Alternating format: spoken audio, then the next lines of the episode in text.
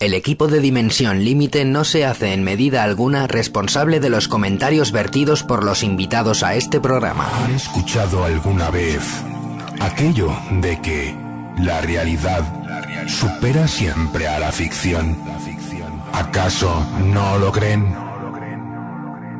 Pues pasen, pasen y oigan. Prepárense para iniciar un profundo viaje a los dudosos confines de lo insólito.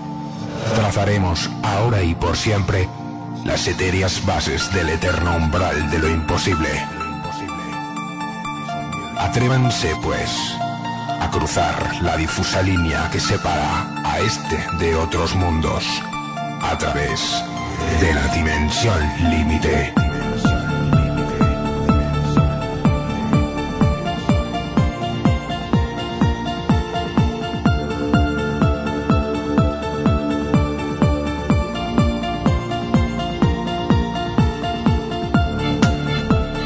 Hola, ¿qué tal? Bienvenidos, bienvenidas a esta atípica edición de Expediente DL.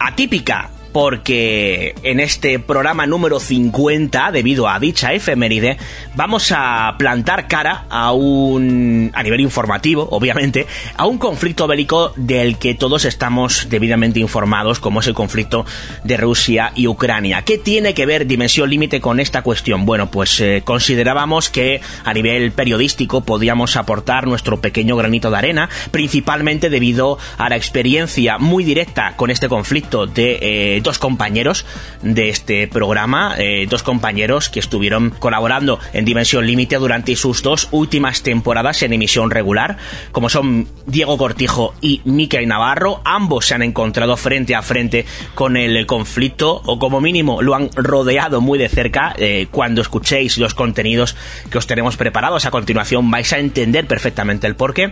Y también eh, decir que, mm, bueno, pues este programa se ha hecho en apenas cuatro días, puesto que uno de los eh, matices periodísticos eh, que en este caso ha brillado en su máximo esplendor eh, debido al conflicto del que estamos hablando, bueno, pues ha hecho mella, como es la inmediatez, como es la actualidad.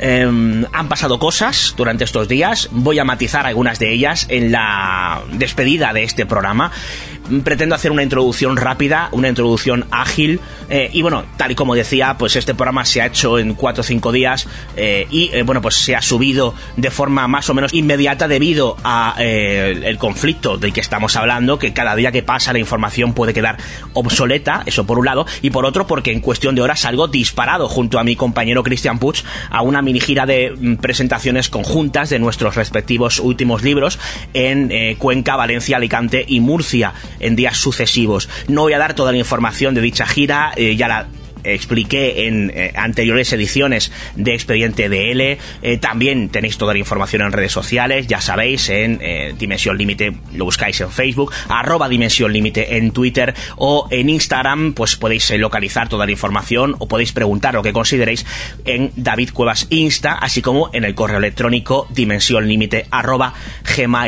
gmail.com.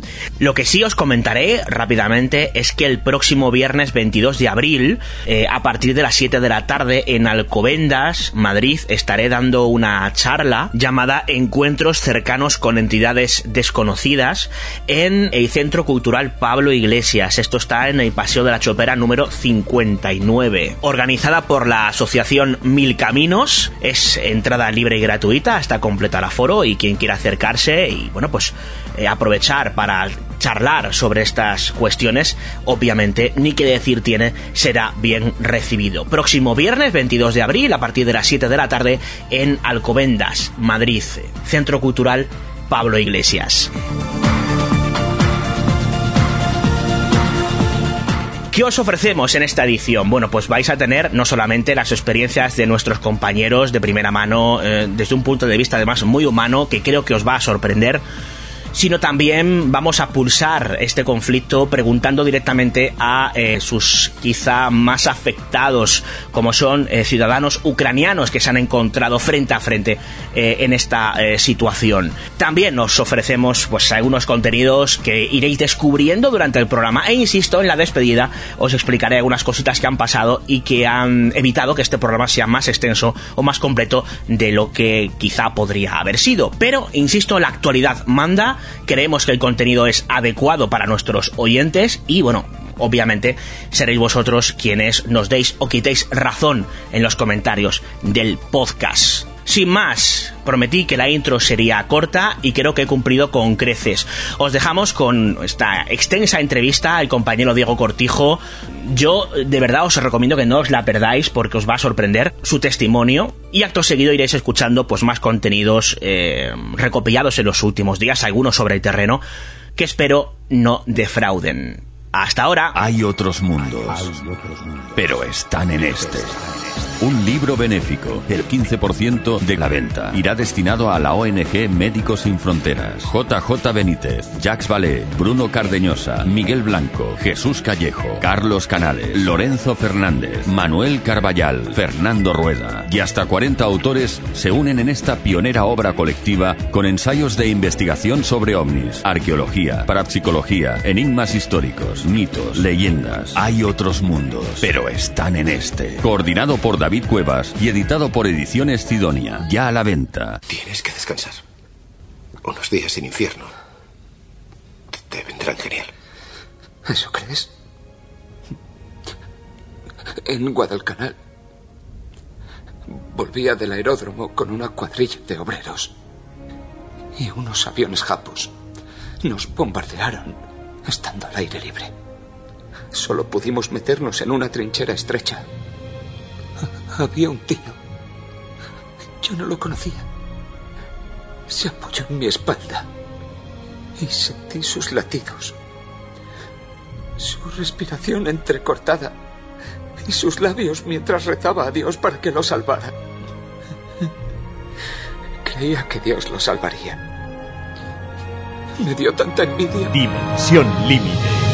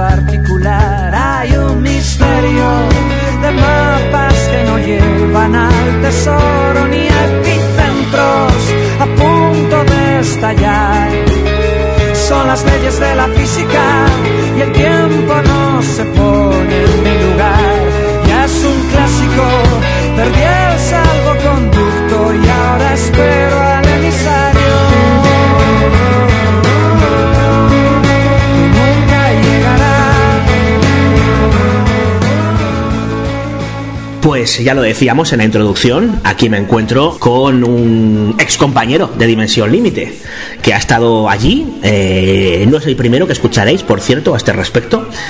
Ha estado concretamente en Ucrania durante varios días. Eh, la verdad es que a muchos nos sorprendió ver, eh, bueno, nos sorprendió por un lado pero no por otro, ¿no? Porque estamos acostumbrados a saber de las andanzas del invitado que, tenemos a continuación, eh, en selvas, en, lugares un tanto remotos, pero es la primera vez, al menos que yo sepa, le preguntaremos si hay antecedentes, en los que le vemos de una guisa similar. Y no es otro que Diego Cortijo. ¿Qué tal? ¿Cómo estás? ¿Qué tal, David? Pues encantado estar aquí contigo. Pues sí, igualmente, tienes un piso muy bonito. bueno, ya sabes, llenito de, de recuerdos e historietas, ¿no? Y de viajes. Efectivamente. Eh, bueno, Diego, lo dicho. Hay muchos oyentes del programa que te conocen por tus andanzas. Eh, hemos hablado, tú tenías una sección eh, en la que comentabas, de hecho, bueno, pues tus viajes, eh, algunos en lugares muy remotos, otros quizá no tanto, pero siempre con ese punto exótico o desconocido, ¿no? Y claro, fuimos muchos los que nos sorprendimos cuando te vimos ahí en la sexta, precisamente haciendo de corresponsal informativo en Ucrania. Cuéntanos cómo se gesta esto, o sea, cómo, cómo, cómo terminas ahí en Ucrania haciendo esa, esa labor, ¿no? bueno, lo de corresponsal surgió un poco allí sobre el terreno porque bueno, pues todos hemos vivido un poco este proceso, esta guerra, ¿eh? cómo ha sido todo, cómo está siendo, ¿no? Eh, yo tengo esperanzas de ir viéndole ya la luz. Esperemos que cuando esta entrevista se emita, igual eh, estemos ya hablando de un, de un, final, ¿no? De este conflicto. Em, yo fui con Miguel Gutiérrez Garitano, es un periodista, un compañero, un amigo, aventurero, explorador, escritor, que decidimos, vámonos para allá eh, vámonos para allá, eh, llevamos lo que podamos, cargamos nuestro coche, llevamos, intentamos ver cómo está la situación. Nosotros tenemos un gen inquieto. Eh, mi amigo Miguel ya había hecho de corresponsal. Perdón, no de corresponsal, pero sí que ya había. bueno, él trabaja para el correo, para el medio correo, y ya había mm, mandado crónicas para él en otros conflictos. y yo tenía una espinita personal eh, si sabes, yo trabajé, yo hice una serie para Movistar, La Búsqueda, una serie que yo hice con el periodista navarro David Beriain. David Beriain para mí fue una persona, fue mi mentor, mm, no solo con él hice muchas cosas en televisión, sino que es una persona de la que aprendí mucho, ¿no? Y con la que trabajé en muchos ámbitos. Y a David lo asesinaron el año pasado en Burkina Faso. Ostras, me he flipado cuando ha dicho que, claro, no recordaba que era David Beriain, efectivamente, que estaba contigo en la búsqueda, ostras. Sí, sí, David Beriain fue, fue mi productor, fue mi compañero, fue mi mentor, fue muchas cosas, ¿no? Y un gran amigo. Hostias, pues esto no, pues lo siento mucho, macho, no, no recordaba yo ese dato, fíjate. Obviamente conozco como todo el mundo la, la, mala suerte que corrió el pobre Beriain, ¿no? Pero no recordaba que había estado contigo en, ese proyecto. De hecho, eh, ahora en abril cumple, cumple un año de su ejecución, de él y de Roberto Fraire, que es su, su cámara, y por los que yo he viajado mucho, por supuesto. Oye, perdóname, Diego, tengo que preguntarte, ¿cómo, cómo, cómo, cómo se lleva esto? Quiero decir, porque imagino que cuando haces un proyecto de estas características, de esta envergadura con, con David, hay lazos que más, van más allá de lo profesional, entiendo, ¿no? Cuando tú ves aquello, cuando eres consciente de lo que ha pasado con David, ¿cómo te quedas? Bueno, pues eh, no hace falta que te cuente que hay cosas y momentos en la vida y maneras de morir sobre todo que son muy traumáticas. La muerte de David y Roberto no fue una muerte ni mucho menos natural, ¿no? Eh, fue de un proceso que de hecho pesa a muchos todavía por la manera en la que ocurrió de una manera muy traumática, fueron ejecutados. Eh, entonces, bueno, pues fue en shock porque David es una persona que no solo es un gran profesional, sino que es una persona que inspira y ha inspirado mucho a mucha gente. Y a nivel personal a mí me marcó mucho, ¿no? Entonces, eh, para mí ha sido un punto de inflexión en muchos aspectos. Ha sido, fue un momento bastante eh, jodido en un año de muchos cambios personales, además. Em, así que para mí eh, con Miguel tenía pendiente eh, eh, poder unirme a un viaje de este tipo y poder enfrentarme a ciertos aspectos y cosas con las que yo he hablado muchas veces con David.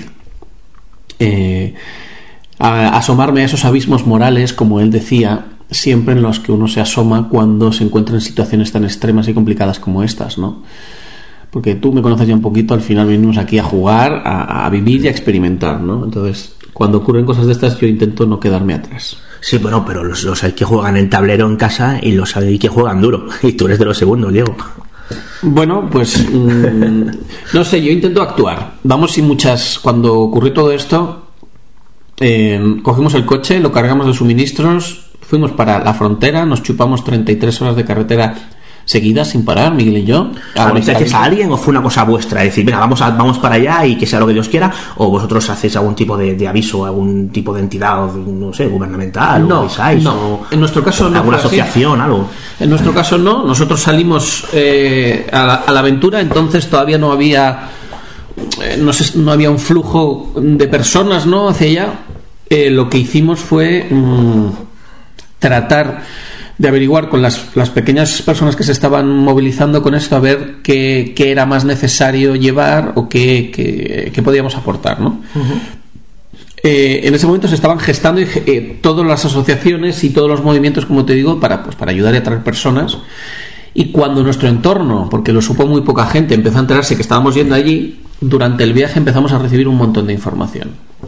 Desde gente que estaba pidiendo ayuda in extremis para ser sacada del país, gente que está en la frontera y necesitaba salir. Entonces, durante nuestro viaje se empezó a gestar y gracias a la asociación que tenía Miguel, que es la exploradora, eh, se, conseguimos crear una especie de red de contactos para poder ir sacando a personas. Piensa que cuando nosotros estábamos allí recibíamos mensajes dramáticos de tengo a mi prima eh, que está en no sé qué ciudad, a ver si la podéis sacar. Eh, gente con vínculos en España, con familia y amigos. Entonces, al final de todo este viaje, lo, más bonito que ha salido es una organización que es EUPSI Ucrania, que es con la que se ha conseguido sacar eh, a docenas de personas y llevarlas directamente a hogares de acogida, no a hogares de acogida, sino a lugares que les están esperando en España. No, personas con nombre y apellidos que ya estaban esperando en el país, ¿no? Y eso es lo, una de las cosas que ha surgido, ¿no? Nosotros nos presentamos allí en la frontera, llegamos a Polonia, conseguimos dejar... ¿Qué día, Diego? Ostras, pues me pillas, tendría que mirarlo en el calendario. Pero yo vine hace... El conflicto empieza el 24. Nosotros hemos empezamos, creo que el día, la semana del, 2 eh, de marzo. Sí, la semana del. La primera semana, la última del 28, la una. sí, aproximadamente una semana después de que oficialmente empiece el conflicto, el 24 de febrero. Em, entonces nosotros llegamos a Polonia donde conseguimos descargar los suministros y estaban centralizándose en Cracovia prácticamente eh, muchos de los suministros que luego entran en el país en Ucrania. Eh, llegamos allí nos enfrentamos pues eso a grandes colas a tráfico para hacer el país a mucho caos la gente no, no tiene mucha información de qué está ocurriendo no eh, a gente que va saliendo a goteos de personas que van saliendo constantemente. Y bueno pues uno de los momentos más dramáticos fue cruzar la frontera y ver las riadas de miles de personas que estaban abandonando el país principalmente mujeres y niños no caminando eh, niños muy pequeños caminando hacia la frontera de Polonia.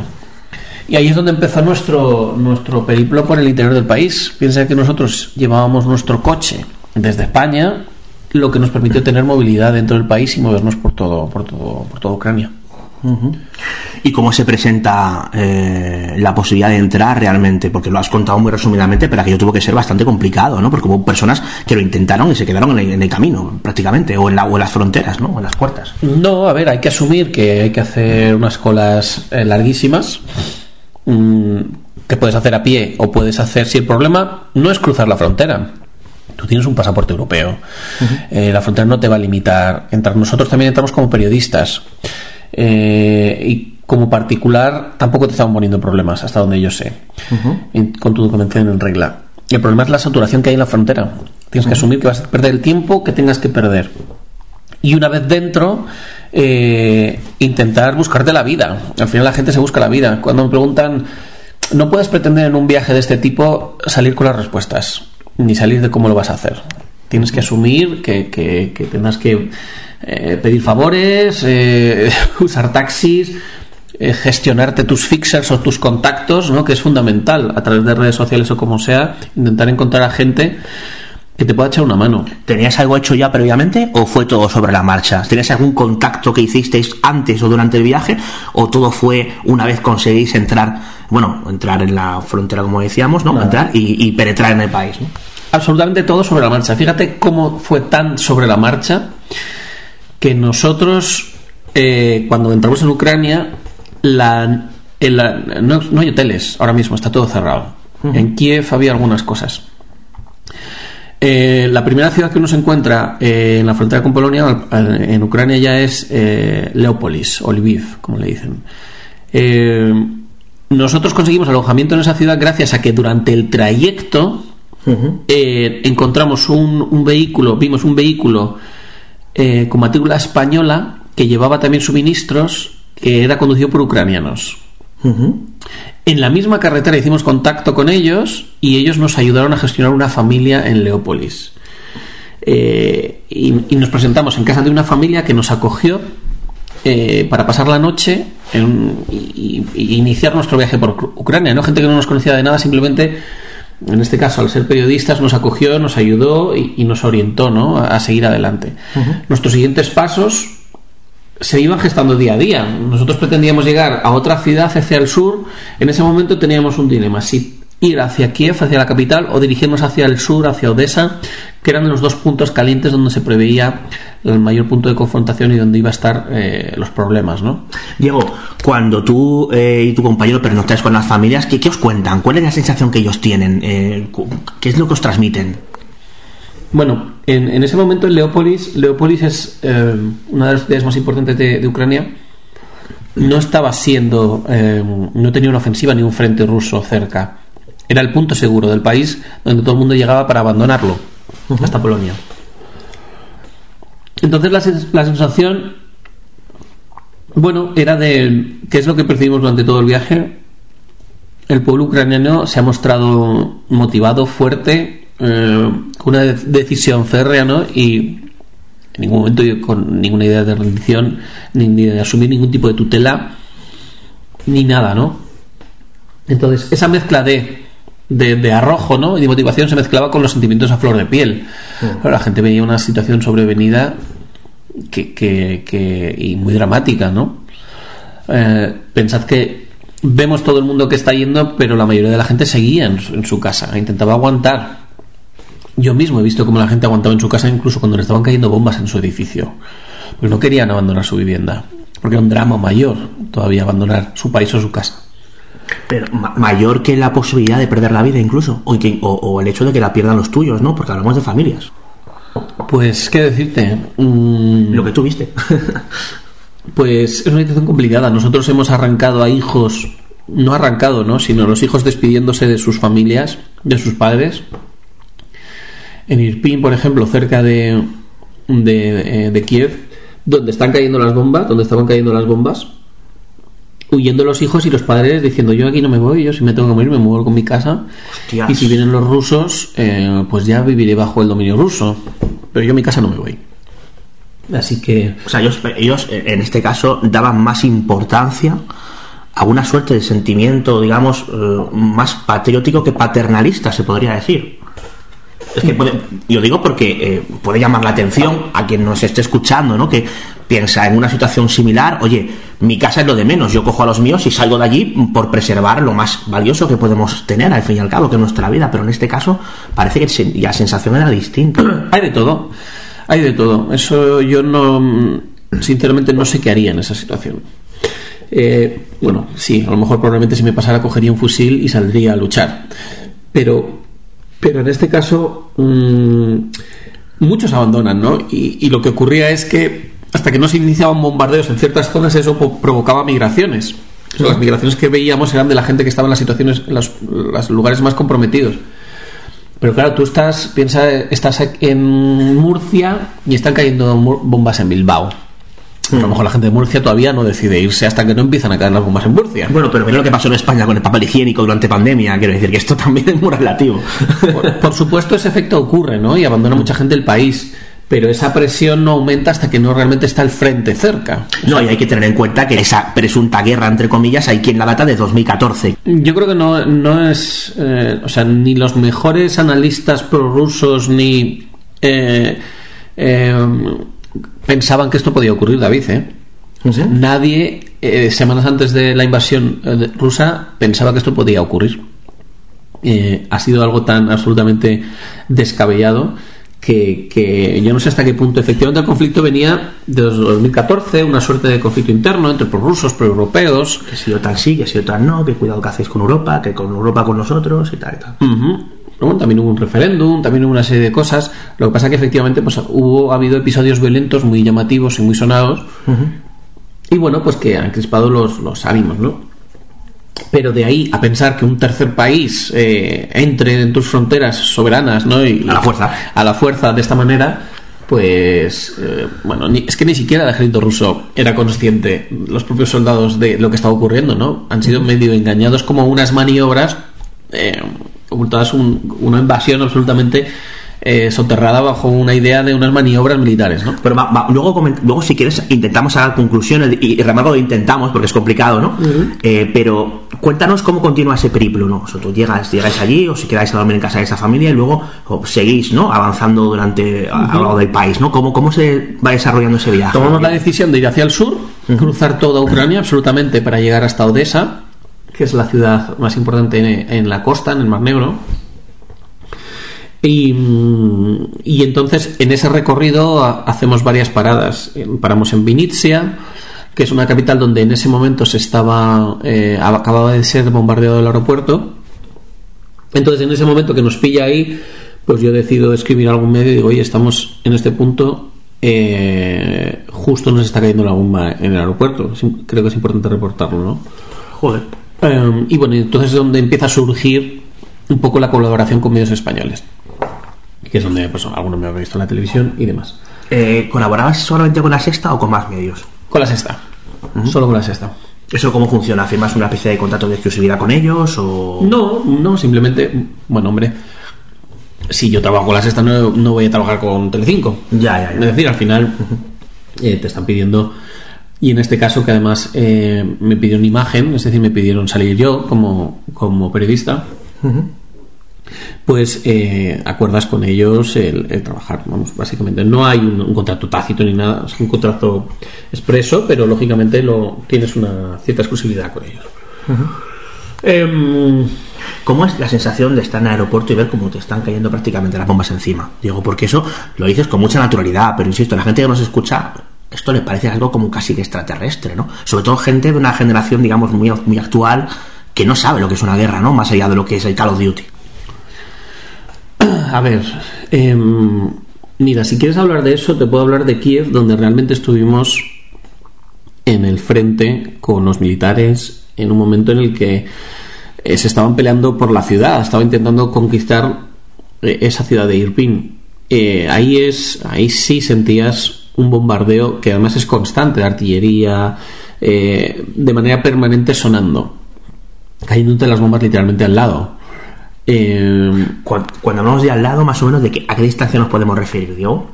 Bueno, pues en el puente de Irpinos cayeron, cayeron, destruyeron una casa a qué distancia sería, a 100 metros. 100 metros. 150 metros, destruyeron una, una vivienda. Eh, ¿Estabais ataviados con algún tipo de casco, con, algún tipo de...? Sí, pero mira, eh, esto lo he hablado varias veces porque ha habido problema con esto. Mira, el día que nosotros entramos en Irpin, si quieres dando un salto al final del viaje, eh, que fue, digamos, la parte más comprometida nuestra. Em, cuando nosotros entramos, a ver, por poner un poco en contexto, Irpin es una ciudad que está a 15 kilómetros de Kiev. los ucranianos bombardearon un puente para evitar el paso de los, del ejército ruso hacia la capital. Eh, entonces, desde ese puente que uno puede cruzar caminando, desde ese puente el, eh, continúa la comunicación a Irpin, hay unos dos kilómetros hacia el centro de, la ciudad. Los coches que quedaron dentro del pueblo, pues se mueven y, los, y gente y vecinos que había dentro lo que estaba haciendo era sacar a las familias de dentro de la ciudad hacia afuera para salir a la capital. Entonces, los periodistas que ahí estábamos, lo único que podíamos hacer era o ir andando hacia el centro o utilizar esos vehículos para entrar a la ciudad con estos, estos vecinos que estaban ayudando a gente. Entonces, ¿qué ocurre? Que esta guerra y en estas ciudades los ejércitos están entre las calles. Esto no es una guerra que es una cosa muy curiosa, no es una guerra tecnológica de drones y, ordenadores, es una guerra de, parece del siglo XX. Guerra táctica, ¿no? Como la llaman, ¿no? Es una guerra de trincheras, es una guerra de, frentes, de líneas, de tomas de posiciones, de tanques, es una guerra de tablero. Eh, donde la ciudad estaban siendo tomadas calles a calles. Cada día el ejército se iba moviendo y la gente que iba por dentro no sabe si iban a aparecer rusos por aquí o ucranianos o por dónde estaban las líneas, ¿no? ¿Qué ocurrió? Por ejemplo, el día que yo accedí, el primer día que accedí a Irpin, mataron a un periodista americano. Precisamente porque iba eh, en uno de estos vehículos que estaban utilizando también el ejército ucraniano, vehículos civiles. Y esta persona iba muy ataviada, muy paramilitar, con un casco. Esta es mi opinión personal, ¿vale? y tampoco ni quiero sentar cátedra ni ofender a nadie, pero en mi opinión a este hombre le mataron por, eh, por parecer demasiado militar. Porque iba en un vehículo. En un vehículo mm, no especialmente visible y probablemente lo mataron por eso. ¿Que fue un, bombazo, una bomba? O No, lo dispararon. Lo dispararon. A Miguel y yo tomamos la decisión de quitarnos el casco. Y de intentar tener un perfil más bajo dentro del conflicto, porque nuestra única posibilidad es parecer civil o, tener claramente que éramos prensa en un momento en el que acababan de matar a un compañero americano y no sabíamos hasta qué punto estaban respetando la prensa. Que tienes una acreditación, imagino que grande y visible de prensa, ¿no? O algo así para que. Sí, vamos con un chaleco con, una, con, una, con unas letras de press ah, bastante grande. Entonces, eh, estás ahí que no sabes si eso te protege más o menos. Lo que está claro que como civil tienes más posibilidades que con un aspecto militar. Entonces, bueno, nosotros ahí, ahí nosotros nos dispararon. Eh, nosotros hubo un momento que nos encontramos de frente a un tanque ruso con un soldado ruso que nos dispara, que nosotros levantamos los brazos y, nos lo jugamos a decir, bueno, que, que no decía seguir apretando el gatillo, ¿no? Y que ese tanque ruso que venía no decidía darle al botón y, reventar al grupo que estábamos ahí, que lo que estábamos haciendo de hecho era sacar a unos ancianos de, una casa para sacarla de esa ciudad. Hostia, pero la adrenalina tiene que dispararse ahí a lo bestia, ¿no? Quiero decir, es que tienes ahí un tanque que te puede pegar un precisamente bueno un pepinazo eh, por simplemente hacer una labor humanitaria pero tú no sabes qué, se le pasa por la cabeza al soldado que está en ese tanque o al tipo que, os ha dado un disparo de aviso no se podría decir no, no, de aviso no, dispararon. Directamente, o sea, nada aviso. dispararon a dar, lo que pasa es que enseguida, pues, sacamos los pañuelos. Lo que ocurrió es que uno de estos vecinos de voluntarios eh, se puso en el medio, con los brazos en alto, con los dos pañuelos, decidió ponerse de modo escudo humano y el tipo decidió no seguir disparando, como podía haber decidido que sí. Hostia. Y entonces, gracias a eso, pues todo el grupo se metió en el coche eh, y salimos despacio de allí. Pues no lo sé, David. Eh, ha sido el único momento en mi vida, te lo digo así, en el que pensé que hasta aquí llegábamos. Hasta aquí.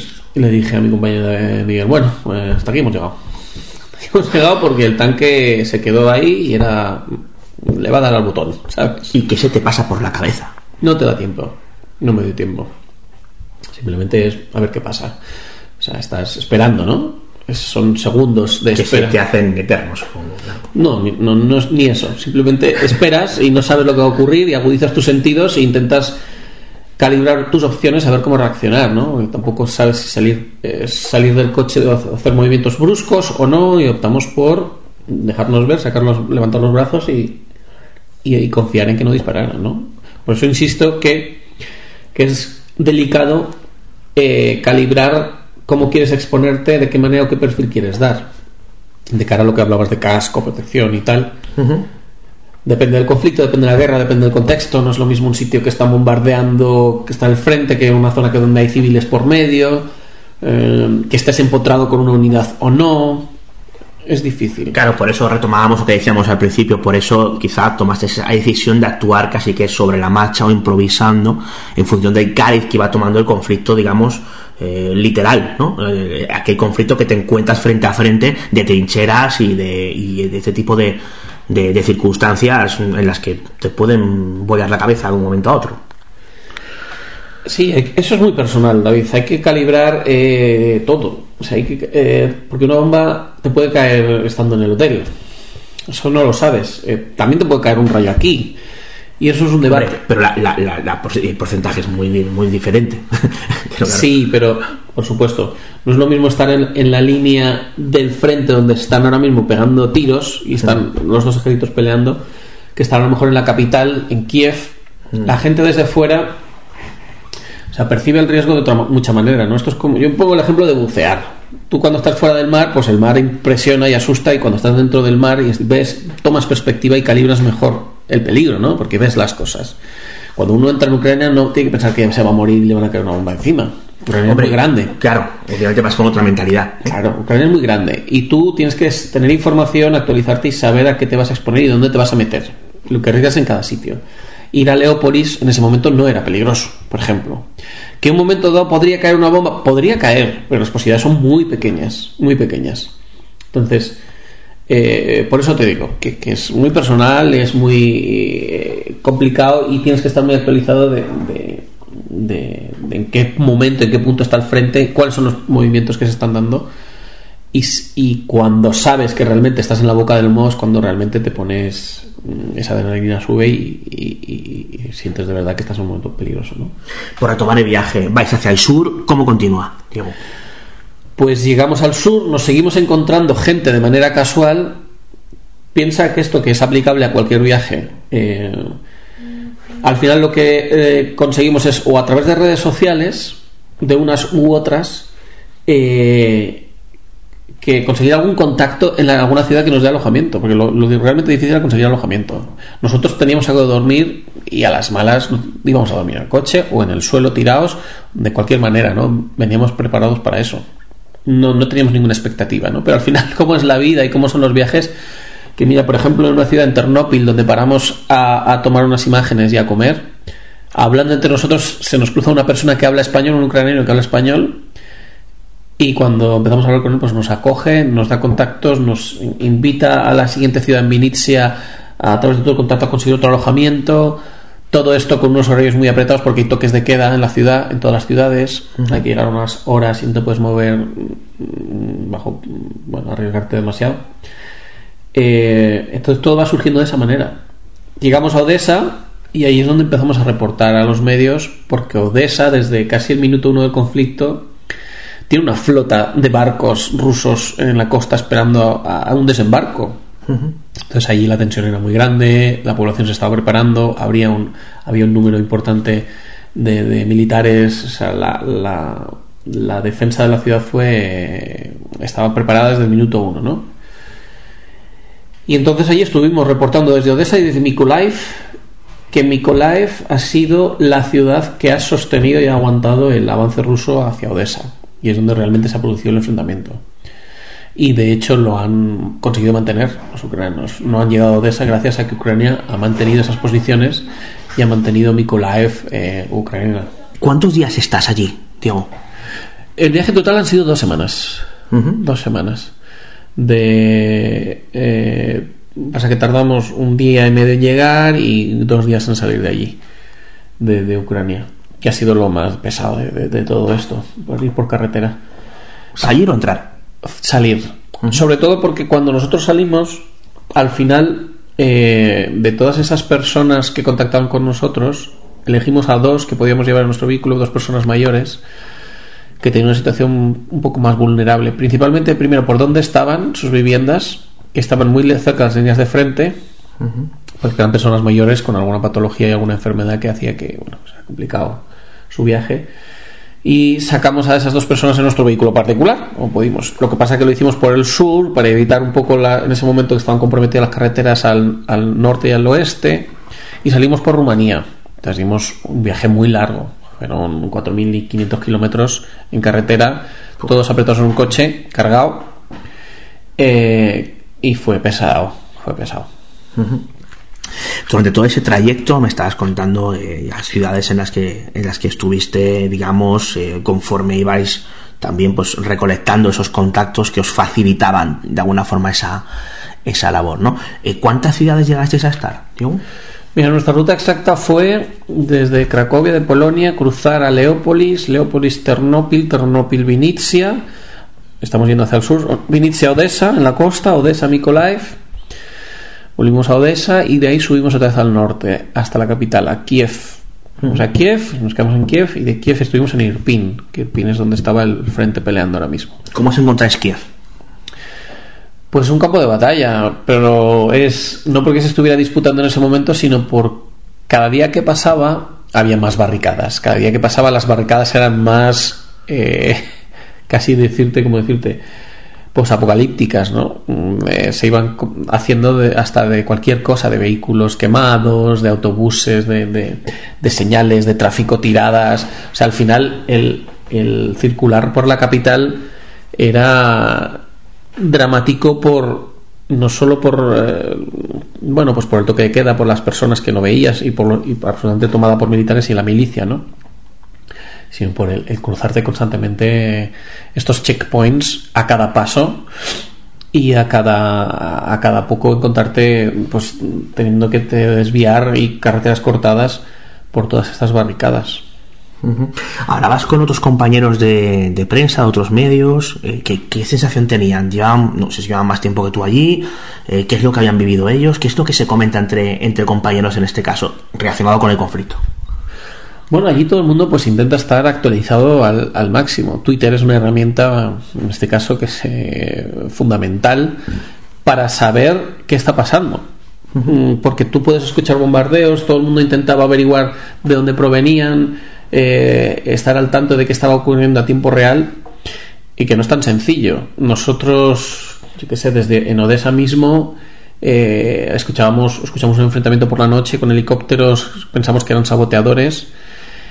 Y es a través de redes sociales, a través de Twitter, donde vas preguntando a la gente local qué está escuchando, por dónde lo está escuchando, eh, y esa información es valiosísima. Eh, otros compañeros periodistas, pues, sinceramente aquí cada uno, yo no, yo no, yo no me dedico a esto, y tú lo sabes. eh, cada uno intenta hacer lo mejor que sabe, lo mejor que puede y se expone hasta, hasta el punto que considera oportuno. Algunos lo hacen más como fotoperiodistas, algunos lo hacen más lanzando sus crónicas. Al final eh, también hay que buscar las historias, ¿no? Y las historias humanas que hay detrás de todo esto, ¿no? Y aportar un poquito de, de verdad eh, a todo el conflicto y, pues se busca la vida como, cada uno como puede, ¿no? Sí que ha habido, pues cierto, lógicamente te apoyas unos en otros, oye, ¿dónde ¿cómo está la cosa aquí? ¿Cómo está la cosa allá? ¿Has encontrado algún alojamiento? ¿Me puedes ubicar? ¿Algún contacto? Y eso, eso está presente, inevitable, claro. ¿Cuál es la circunstancia más kamikaze que te has encontrado eh, viendo directamente a otros compañeros de prensa a la hora de intentar retratar lo que, está, lo que está sucediendo? ¿Kamikaze? ¿A qué te refieres? Sí, más peligroso, más, eh, pues eso, de jugársela demasiado, de ir al límite. Hombre, yo si te parece poco lo que te he contado en Irpin. No, no, no. Por eso te digo, no, no, creo que sea fácilmente superable, pero oye, por preguntar. No, para nosotros ha sido también yo tampoco y hay cosas que me, da puro contar por, la familia no porque al final tienes una familia tienes una gente que das cuenta. Te iba a preguntar por eso ahora después ¿eh? y al final David nosotros somos unos putos egoístas. O sea gente como yo al final decide hacer estas cosas decide emprender en viajes porque al final queremos vivir cosas queremos aprender queremos aportar. Y bueno es un sentimiento egoísta. El que yo me vaya a un sitio y me ponga en peligro de esta manera teniendo hijos teniendo familia es un sentimiento egoísta. ¿Y qué te dicen? Hombre, la gente me conoce ya. Tampoco le sorprende. Eso es lo primero. Y segundo, tú al final en tu vida vas, eh, vas moviendo esos hilos y vas calibrando y vas estirando y vas, bueno, buscando, haciendo equilibrios a veces imposibles. Cuando Miguel y yo entramos en el PIN, ningún periodista había entrado esos días. Había entrado un americano y al americano lo habían matado esa mañana. Oye, ¿y esto no lo hablas con tu compañero y dices, oye, macho, esto a lo mejor ya, ya quiero decir, ¿no? O sea, esto ya va a ser demasiado. os, lo, ¿Os lo planteáis o casi que lo mejor es no plantearlo demasiado? No, claro que nos lo planteamos, o sea, que no hay ningún loco y ningún sin miedo, si no seríamos eh, enajenados. Pero lógicamente entendemos, por ejemplo, en el caso de Irpin, eh, entendemos que hay una historia muy grande, muy brutal de la gente que está ayudando y arriesgando su vida y queremos contarla cuando nosotros nos disparan y nos apunta un tanque, decimos hasta aquí, hasta aquí, porque lo vimos muy cerca, lo vimos muy cerca. Esto fue después de Kiev, ¿no? Sí, eh, vamos, es en Kiev, porque está como a 12 kilómetros de Kiev, nosotros dormíamos en Kiev y íbamos cada día, que estuvimos dos días en Irpin. Eh. Eh, es que eso es muy personal. Nadie te dirá mm, hasta dónde te tienes que exponer o no exponer, y eso ya es una guerra interna en la que tú sabes lo que quieres contar, lo que quieres transmitir, cómo lo quieres hacer o lo que quieras vivir. Pero imagino que esas decisiones sí que las eh, pensabas conjuntamente con tu compañero, ¿no? Por supuesto, por supuesto. Eso era absolutamente consensuado. Aquí nadie es una decisión que vamos tomando y porque Miguel y yo pues tenemos un carácter parecido. También tenemos un trabajo parecido, también tú sabes que yo soy policía, entonces eh, eso también me hace de alguna forma, bueno, tampoco me escandalizo con demasiadas cosas. Mínimamente una, una no te voy a decir una preparación, pero sí un estar más acostumbrado a estar expuesto a ciertas situaciones, ¿no? Y, bueno, y tenemos un carácter muy templado para eso, muy templado. Nosotros conocimos a otro compañero eh, durante el viaje, más joven, bueno, pues que, pues que tuvimos varios momentos en los que dijimos, tú te quedas hasta aquí porque vas a ser una persona que puede comprometer la historia y, que, y que no podemos jugárnosla a que no reacciones bien ante una situación delicada, ¿no? Entonces, eso de cada uno, es que eso es, es que es tan personal, David, que hasta que no estás ahí no sabes, no calibras exactamente hasta dónde te quieres arriesgar. Tocabas el tema familiar, eh, tú me decías, ya, ya gente me conoce, ya, ya, ya gente te conoce, pero una mujer con hijos Que decir, por mucho que te conozca, quiero decir, ¿cómo, cómo se afronta eso? Tendrás que preguntárselo a mi ex. bueno, yo, de, decir tu ex a lo mejor es una respuesta interesante, pero bueno, maticemos que imaginemos que no tiene mucho que ver, ¿no? Bueno, efectivamente. Eh, al final, eh, mm, no sé, la gente que te quiere te conoce, pero en el momento que tienes hijos tienes una responsabilidad y tienes un, una responsabilidad y tienes que mirar no solo por ti, ¿no? ¿Qué años tienen tus hijos? Cuatro y seis. ¿Cómo se lo explicas a ellos? Bueno. Si es que se lo explicas. Sí, sí se lo explico, pero lógicamente no le vas a, transmitir un miedo, un drama Hombre, ya, adelantado por nada, ¿no? Eh, yo a mis hijos intentaré a lo largo de su vida transmitirles muchas cosas y e intentar que al final eh, o sea, la, vida y el juzgar a otro yo cuanto más años tengo y más viajo David eh, al final juzgo menos porque la vida de cada uno mm, está sometida a un montón de factores, a un montón de vivencias personales y no puedes tratar de comparar mm, uno con otro en, ningún sentido, en ningún aspecto. De hecho, hay cierto desequilibrio. Dices, cuanto más viaje y más años tengo. Has viajado mucho para los años que tienes, ¿eh? También te lo digo. Ah, bueno. claro, es que... bueno, sí, eh, pero habrá gente que ha viajado más, otros menos. Eso no te damos datos, pero vamos, que no llegas a los 40, vamos, ¿no? no, tengo 37 años, no claro, nada. o sea, dos menos que yo, que ahí es, nada, ¿no? O sea, quiero decir que ahí es curioso, ¿no? Que, pero bueno, significa que todavía te quedará mucho fuelle, ¿no? Hombre, sí, por supuesto, y lo tengo. Y lo tengo. Eh, eh, cuando vives esas situaciones eh, tan que todo aquello que rodea una circunstancia bélica y muy bélica, ¿no? De cerca, eh, ya, un momento en que os plantea esto y dices hasta aquí, ¿no? ¿Cómo es ese momento y qué es lo que hacéis entonces? A ver. Mm, el momento es. o sea, haber estado, haber vivido, estar en un momento en el que te han perdonado la vida literalmente, donde dices, bueno, pues has visto que realmente ahí podía haber acabado la partida. También valoras, calibras que la historia la tienes, que es para lo que has sido, ¿no? Has arriesgado para algo. Has arriesgado para contar una historia y para, en este caso, también ayudar a unas personas. Pero lo más duro de todo esto para nosotros fue dejarlos allí. Porque claro, tú estás de paso. Tú vas y vienes, y, esa gente que vive allí en Irpin y que sigue sacando personas sigue allí. Sigue recibiendo bajo el fuego enemigo, sigue sacando, mm, viendo dramas familiares y se la sigue jugando día a día. Entonces, toda, lo más difícil de todo, de tomar esa decisión, no es decir, venga, yo ya me quedo, es decir, voy a dejar a esta gente. Y dices, bueno, ¿cuál es tu rol en todo esto? Es como cuando, por ejemplo, un día eh, filmamos a unos ladrones que habían capturado a los militares que les habían pillado saqueando casas en el PIN. Imagínate en guerra y hay gente que aprovecha pues saquear, ¿no? Robar.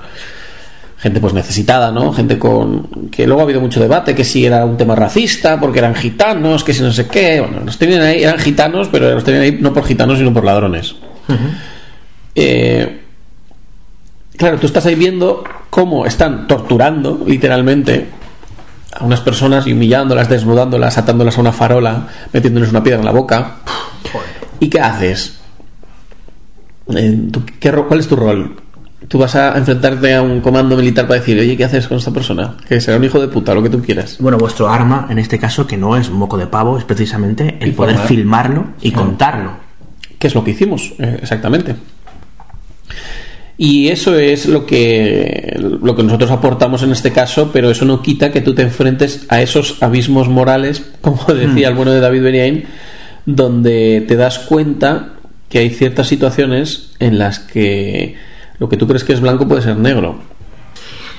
¿Cuál es la situación que más te cabreó sobre el terreno? Pues mira, una situación que me cabreó mucho, mucho, mucho es el que fue más el cabreo que el miedo, fíjate, en un checkpoint llegando en Mykolaiv, esto no lo he contado en ningún medio, em, cuando llegamos a Mykolaiv, que estaban disputándose en ese momento los dos ejércitos el aeropuerto, estaban tratando de, dominarlo. Nos estamos acercando hacia el frente, cruzando los checkpoints, teníamos autorización eh, de prensa para movernos libremente Y simplemente llegamos a un checkpoint donde casi todos los controles están eh, los llevan eh, civiles, eh, que son la, que la milicia armada, ¿no? que les han armado y les han puesto en, les han dado un uniforme, les han dado un arma y les han dado el jodido papel de tener que controlar puntos, de que tener que estar pendientes de estar custodiando líneas, ¿no? Sí. Y llegamos a un punto donde, bueno, pues eh, nosotros de los 7.000 millones de checkpoints y controles que pasamos nos identificábamos, enseñábamos documentación y no teníamos ningún problema. Pero había mucha tensión en ese momento. Y una de las personas que estaba ahí, una persona mayor, eh, no quería dejarnos pasar, nos sacó su AK-47, nos apuntó a la cara y nos dijo, no pasas, no pasas, no pasas. Y digo, tranquilo, tranquilo, no te pongas nervioso, nos damos la vuelta, no pasa nada y, el tío con el dedo en el gatillo nos decía, muévete, un momento de mucha tensión. Se puso muy nervioso. Eh, claro, yo dije, este garrulo, porque era un garrulo, era un garrulo mayor, que no sabía ni coger el arma, que, nos decía, este se le va a escapar un tiro en cualquier momento. Eh, nos llevábamos tres días intentando hacernos, con, habiendo conseguido los permisos y accediendo a una zona pues para informar de lo que estaba ocurriendo.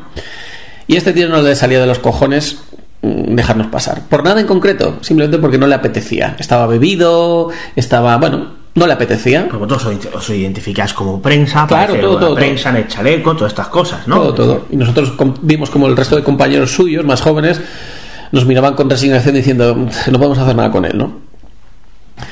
Eh, y fue una situación que nos cabreaba por decir, este, este tío, qué peligroso es aquí, eh, en qué situación nos pone. Eh, y bueno, pues fue un momento tenso y de, y de cabreo, la verdad. ¿Cómo lo solventasteis al final? Nada, nos dimos la vuelta, muy despacio, tranquilo, no te pongas nervioso, tranquilo, tranquilo, tranquilo, nos damos la vuelta y nos fuimos. ¿Y qué hacéis? ¿Buscáis otro punto de entrada? Sí, sí, buscamos otra vía de, de, acceso y, ya está, pero no, no conseguimos llegar a donde queríamos. Nosotros estás en un sitio que no sabes qué está ocurriendo, dónde están los frentes, estás informando, hablando con militares, cómo está esta zona, cómo está la otra, cogiendo información pues para reportarlo, ¿no? Eso es lo que hicimos. ¿Y la situación que más te conmovió? Joder, em, a mí me tocó mucho, lógicamente, los niños. Cuando ves a los niños en esa frontera con Polonia, ver niños, por ejemplo, caminando solos, que han cruzado solos, o el padre no sé dónde está, o a mí me llamó una persona y me dijo, por favor Diego, ¿podéis ir a, un pueblo al sur a tomar por culo en Ucrania a coger a dos niños de 4 y 5 años que, sus que su padre está solo eh, y lo va a dejar en la frontera? Porque los padres, los, los varones no pueden salir del país. Y entonces él quería, pretendía dejar a sus niños pequeños en la frontera e irse a ver si alguien los acogía. Imagínate qué papel. Claro, nos ponen un brete muy jodido. Primero porque nosotros no podemos llevar a menores sin, sin adultos, eh, llevarlos de un país a otro. Eh, tiene que haber alguien que, los tutele, o sea, tiene que haber un, adulto, un familiar que vaya con ellos. Encima en una, en una zona comprometida, ¿no? Que nos lo planteamos. Pero claro, nos ponen un brete que imagínate, ¿no? Hostia. Eh, ¿Hiciste entrevistas a, a las personas que estaban allí, de, a mm. pie, combatiendo. Mm. ¿Qué, os contaban? Mira, nos encontramos curiosamente a un español que luego resultó ser un neonazi que estaba. Que, un neonazi. Que había venido desde, desde España a alistarse a alguna, al ejército o alguna milicia para ayudar en el conflicto de los ucranianos, como ha habido muchos, ¿no? De, que se han, se han querido alistar para ayudar al enfrentamiento desde el ámbito militar.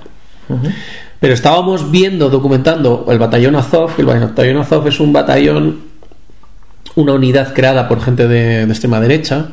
Mm, eh, bueno, pues que ha sido un poco también una de las excusas que han, que utilizado los rusos pues para decir que en Ucrania eh, está gobernado por, por nazis, ¿no?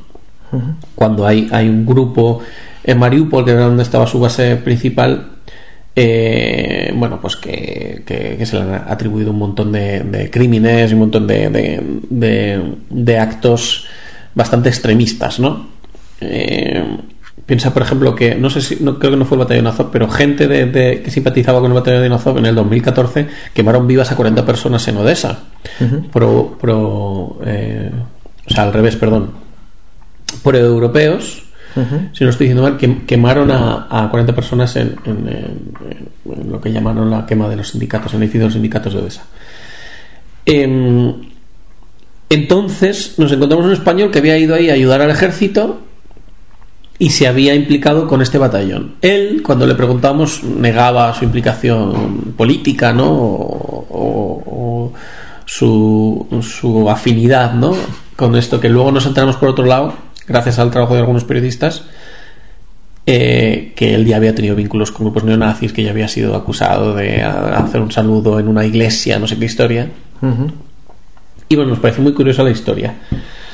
Pero, pero sí, claro, nuestro trabajo era rescatar esas historias humanas y contar qué estaba ocurriendo, desde civiles que se entrenan en sus casas particulares o que preparan cócteles Molotov, hasta, hasta cómo se organizan los voluntarios con los suministros que llegan desde Europa, por ejemplo. Ya sé que es complicado porque es una situación en ida general es muy tensa y muy dramática, pero alguna anécdota que se pudiera considerar divertida en un momento dado, entre tal, no sé, hecatombe de dramatismo. A ver, divertida, divertida, sí. Hombre, yo me lo pasé muy bien con Miguel. Personalmente, si me preguntas por eso, es una persona con la que tengo mucha afinidad y claro, y después de vivir una cosa así es ya mi hermano. Em, pero, fíjate, una cosa curiosa es que en el viaje, nos, vamos, compartimos parte del viaje con Olmo Blanco, que es otro chico que es un filmmaker, que trabaja para algunos medios también, y el tío es cantante de ópera. Y entonces había, hubo momentos en los que él se puso a cantar ahí en medio de, las trincheras, ¿no? De, ¡Ostras! y en medio de, de, algunas ciudades. Y fue un momento como un poco raro, creepy así, pero, pero muy curioso, ¿no? Y muy épico. ¿Y cómo reaccionaba la gente que le escachaba cantar? Y le grababan, si salió en Telecinco y todo, le grababan. Sí, sí, sí. Eh, y le grababan mucho, ¿no? Era muy... Es cantante profesional, tío, de ópera, era contratenor. Ya, pero que te pongas a cantar en esa situación, eso yo que quizá llama la atención, ¿no? Pues resulta más, más, más estrambótico, ¿no? Absolutamente, lo que pasa es que como canta ópera y canta arias y cosas así, pues era como muy épico, muy dramática la historia y bueno. A nivel de anécdotas, aparte de lo que nos has ido contando, ¿qué más anécdotas recuerdas? Porque es un viaje, no, es excesivamente largo, pero fueron dos semanas en una situación muy compleja, ¿no? Y, imagino que llena de circunstancias prácticamente eh, a título diario, ¿no? Pues eh, estaba repasando las últimas fotos para contar anécdotas. Me acuerdo mucho de esa, de, esa historia que te he contado del español con, los militares que sé que se en el batallón Azov. Eh, mm, a mí lo que más me llamó la atención, de lo que más me impresionó lógicamente fue Irpin y ese puente de ruido, que es del que más imágenes hemos visto, porque eh, es un puente dramático donde llegaba la gente andando y donde tenían que dejar muchas de sus cosas. Entonces el puente estaba lleno de carritos de bebé, de, de, bicis, de, cosas que no podían cruzar el puente, el río, que, solo había cuatro palés para poder cruzar andando eso, y donde se veían las, las escenas más dramáticas, ¿no? Yo me quedo con las familias, ¿no? Por ejemplo, las familias que nos han acogido que pues que con las que creas un vínculo muy especial. Nosotros en Odessa, por ejemplo, estuvimos en casa de una familia te preguntaba por esa primera familia con la que estuviste, pero ¿cómo, qué, conversaciones tenías con las familias sucesivas con las que os ibais encontrando, ya mucho más cercanas a ese conflicto directo, ¿no? Bueno, pues el tema era monotema, ¿no? Al final es la expectativa de lo que va a ocurrir, de cómo están los ánimos, mm, de qué se espera, de hasta qué momento te vas a quedar aquí, hasta qué vas a esperar, ¿no? Intentando recopilar información también de de, cómo se están organizando, ¿no? De, los voluntarios, de los suministros si están llegando o no, de desabastecimiento de algunos lugares. Y bueno, pues eh, intentando también pasar momentos, ¿no? Y buenos ratos y hablar de cosas. Claro, al final muchas veces hablábamos de, bueno, cuando esto pase y vengamos aquí otra vez sin conflicto, ¿no? Y me enseñes bien tu ciudad Odessa, es una ciudad maravillosa, una ciudad casi te diría mediterránea, ¿no? En el mar, en costa del Mar Negro. Una ciudad absolutamente turística eh, donde todo el mundo nos decía, bueno, ya vendréis cuando esto pase, que es toda ciudad, y lo veíamos, era Em, ya sé que obviamente no sabemos lo que va a pasar, ¿no? Pero desde la perspectiva de alguien que ha estado allí dos semanas en pleno conflicto, eh, ¿cómo crees que se van a desarrollar los acontecimientos en las próximas semanas? Bueno, nosotros ya veíamos que y vaticinábamos un poco que la resistencia ucraniana eh, estaba siendo em, vamos superando absolutamente todas las expectativas. Los rusos han demostrado una ineficiencia absoluta en sus movimientos, una... Piensa que en, tres semanas de conflicto, ya llevamos cuatro, han muerto más de 10.000 personas, 10.000 soldados rusos. Estamos a 30 de marzo ahora mismo. Em, eh, el otro día, antes de ayer, se iniciaron los primeros comunicados por parte de Moscú afirmando que, bueno, había acabado ya la fase principal del conflicto, se iban a centrar solo en, solo en el Donbass, que había sido su objetivo principal. Eso es una derrota de facto. Decir, bueno, bueno, ya está, hasta aquí nos quedamos, vamos a, centrarnos en lo que. en el Donbass, que diciendo como que era su objetivo principal, ¿no? Cuando han penetrado en todas las ciudades, han perdido bajas por todos lados. Eh, en esas tres semanas han perdido. Ellos eh, confirmaron la muerte de 1.500 soldados. Las fuentes ucranianas hablan de 15.000 y las internacionales lo sitúan en unos 10.000. Pues solo en esas tres semanas han muerto casi el doble ya de los soldados rusos en tres semanas que los americanos en 20 años en la guerra de Irak y Afganistán. Para que te hagas una idea. Ostras. Entonces, el número de bajas es, alucinante. Eh, eh, Rusia no se esperaba esto. Rusia se esperaba unas movilizaciones como lo de Crimea con, con el apoyo de su eh, ciudadanía prorrusa y ya está y ha perdido gente, eh, ha perdido maquinaria por todas partes. Eh, se han alargado tanto los frentes en algunas ciudades que, era insostenible, ¿no? Se han visto como maquinarias eh, no tenían ni para combustible, se quedaban encalladas, hemos visto tractores ucranianos sacando tanques abandonados de los rusos, o sea, tantas cosas que ha sido yo creo que un fiasco y un desastre para, para el ejército ruso, ¿no? A pesar de que hayan asolado algunas ciudades y las hayan dejado como Mauripol eh, en los cimientos. Entonces yo espero, mm, o sea, el que por ejemplo ya haya anunciado Rusia que va a permitir que Ucrania entre en la Unión Europea, a mí me parece ya... Eh, es lo que llevan intentando evitar casi una década, ¿ves? Bueno, eh, oficialmente. O sea, ya se han pronunciado que no van a entrar en la OTAN, pero van a firmar un acuerdo, lo que parece de que no van a entrar en la OTAN, pero sí van a dejar que mm, la seguridad pueda estar garantizada por otros países terceros. ¿No crees que puede verse las presiones a las que se ha sometido a Rusia, aunque sea simplemente a, nivel de, exportaciones por parte de toda la Unión Europea y de, mm. Estados Unidos, etcétera, etcétera? Hombre, por supuesto, todo suma. Todo suma. Es, el hecho de haber alargado tanto el conflicto hace que todo eso y se haya seguido sumando esas presiones no solo al tema militar, pero se hablaba de que el despliegue en Rusia en Ucrania había sido del 60% de su capacidad. Jamás de la mitad de toda la capacidad militar eh, rusa estaba ahí desplegada. fíjate lo que ha hecho, ¿no? Entonces, bueno, eh, él tiene que vender, Putin tendrá que vender algo a su gente hasta que, porque cuando empiecen a llegar los ataúdes, ¿qué? Ya, ¿cómo, lo justificas, no? Bueno, eso tendrá que llegar de alguna forma, a ver cómo responde su ciudadanía hace unos días hizo un acto para vanagloriarse del año de la toma de Crimea, del aniversario de la toma de Crimea y de y para poder reafirmar su invasión a Ucrania rodeado de masas, ¿no? Hombre, la oposición dentro del país es grande, pero los, las encuestas que dan es que la mayoría le apoya. Lógicamente sesgado por, la información que les está llegando. Veremos cuando lleguen esos ataúdes. ¿Qué, qué, opina la población rusa? Mm. Diego, ¿por qué pasa todo esto?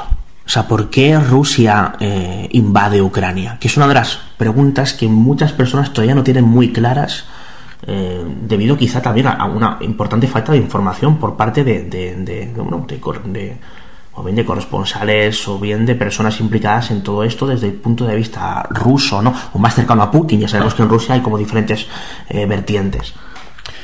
Joder, yo no soy ningún analista geopolítico, ya lo sabes, es una pregunta complicada. Ya. Mm, yo te puedo dar algunas pinceladas o claves. A ver, no hay mucha gente a la que preguntar. sí, hombre, sí que la hay, claro que sí. Pero, eh, mm, a ver, esto no es una cosa nueva, es una cosa que se lleva arrastrando pues desde la Guerra Fría, ¿no? Putin lleva 20 años en el poder ya ha hecho movimientos geoestratégicos ya posicionándose en Siria, se ha posicionado en Chechenia, dejando Grozny en Chechenia o Alepo eh, absolutamente destruida y donde ahora mismo tiene bases militares y donde ha ido trayendo esos flujos hacia su territorio. Yo creo que tiene un carácter imperialista eh, que ha querido mantener mm, y realmente recuperar la gloria de la antigua Unión Soviética, de alguna forma. Eh, es un tema complicado. Una pregunta que se hace mucha gente, ¿era necesario? ¿El que, que la OTAN estuviera allí? No, eh, que, se quisiera recuperar esa, esa vieja gloria de la URSS y todo este tema, ¿no? Es un tema complicado, pero la diferencia desde se ha, puesto a todo el mundo en contra, quiero decir. Es que al final no sé yo si va a ser peor o para ellos, el remedio con la enfermedad. Pero si yo puedo, yo puedo entender las motivaciones de, de, Putin, las entiendo perfectamente. Claro, tú tienes un conflicto que arrastras desde, desde la Guerra Fría hmm. y, y, la OTAN te mm, pretende poner posiciones en el país vecino, un país que está, forma parte de, de la Unión Soviética. Eh, ¿Cómo vas a reaccionar? Bueno, pues lógicamente tendrá que entrar ahí la diplomacia y tendrán que entrar un montón de acuerdos si lo puedo entender perfectamente, que entienda eso como una agresión y una amenaza.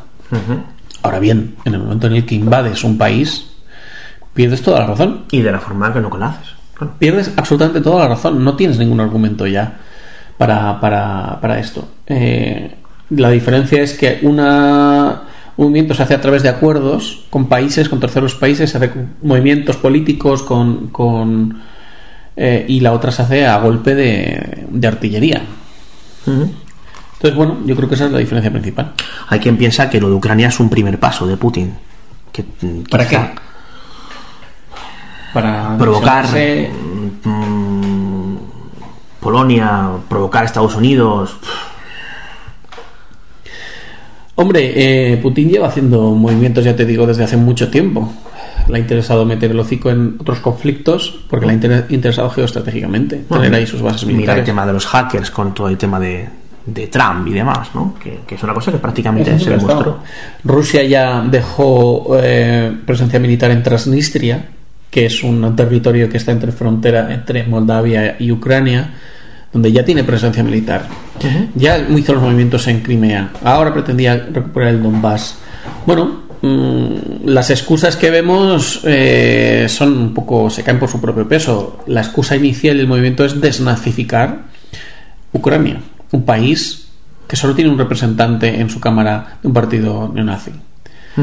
Eh, que tiene, bueno, pues que, que, su líder político ahora mismo es judío. O sea, ¿sabes? Que es que, bueno, eh, son excusas al final que, que caen un poco por su propio peso, pero que, que, estamos viendo que, no solo es que el movimiento de la invasión se ha producido es cómo se ha producido, ¿no? Y la manera de, de, atacar zonas civiles como lo ha hecho para, bueno, pues para provocar, provocar realmente un caos y provocar eh, eh, pues un estado en Ucrania eh, que le lleve a convertirse en un estado fallido o que busque una tutela de, de, Moscú para, para, poder salir adelante.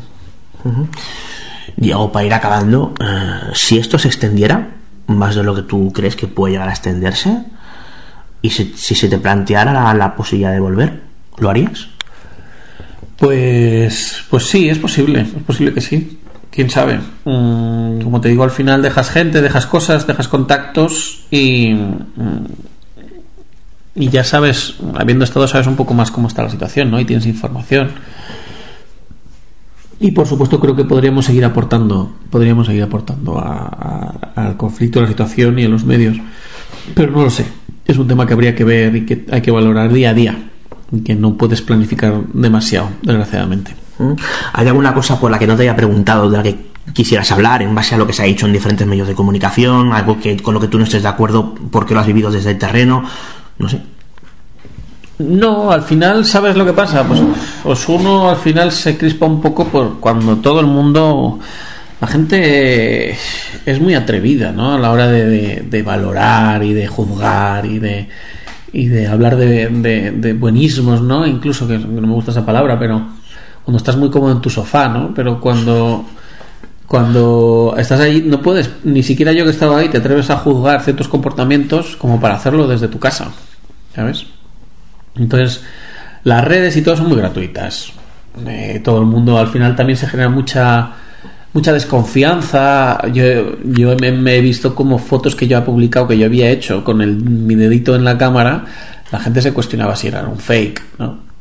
Y dices, eh, bueno, pues vale, puedes entrar o no entrar, ¿no? Ya. Pero es un, es un síntoma de, de desinformación, de desconfianza y de, de lo fácil que es hoy día eh, eh, a golpe de clic eh, dar una opinión absolutamente desinformada. Entonces, bueno, pues eso está ahí también y da mucha pena, pero también para eso está la gente para que pueda eh, contrastar y sacar sus propias opiniones, que al final esto no es de una verdad absoluta. Y si las guerras nos enseñan algo, es que no hay no existen las certezas, no existe la verdad absoluta.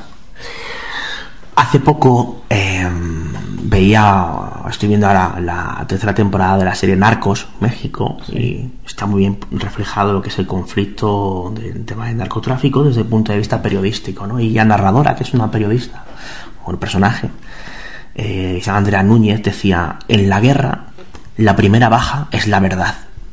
Que me pareció una reflexión súper interesante. No sé si tú estás de acuerdo. Bueno, no sé cómo baja en sí, pero es lo que te decía, no hay una verdad absoluta, no existe.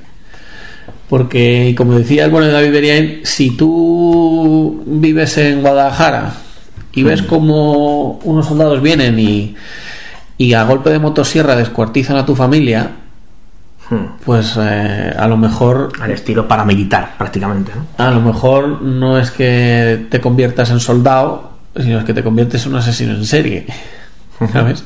Y que te digan a ti que no lo hagas. Está el experimento Lucifer famoso en el que demostrarán que cualquier persona sometido en unas circunstancias concretas es capaz de, de cometer actos delictivos que, que de antemano se, se creería incapaz, ¿no? Bueno, pues ahí lo tienes, entonces. Eh, citabas a, a David Beriain. Eh, no sé si quieres comentar algo al respecto, pero sí que se habló en su día cuando, cuando se, dijo que se, se- se ejecutó a este hombre que quizá, eh, bueno, pues las cosas no se hicieron bien, no desde su punto de vista, sino desde el punto de vista del apoyo que podía tener o dejar de tener. No sé si tienes alguna información a ese respecto. Si ¿Pero ¿A tienes qué te refieres? ¿Del apoyo de que de los militares allí en Burkina o...? Sí, sí, sí, a que, a que esa circunstancia no tenía por qué haberse dado. Bueno, eso no lo sabes. Eso no saben ni ellos que estaban ahí, o sea, que menos nosotros.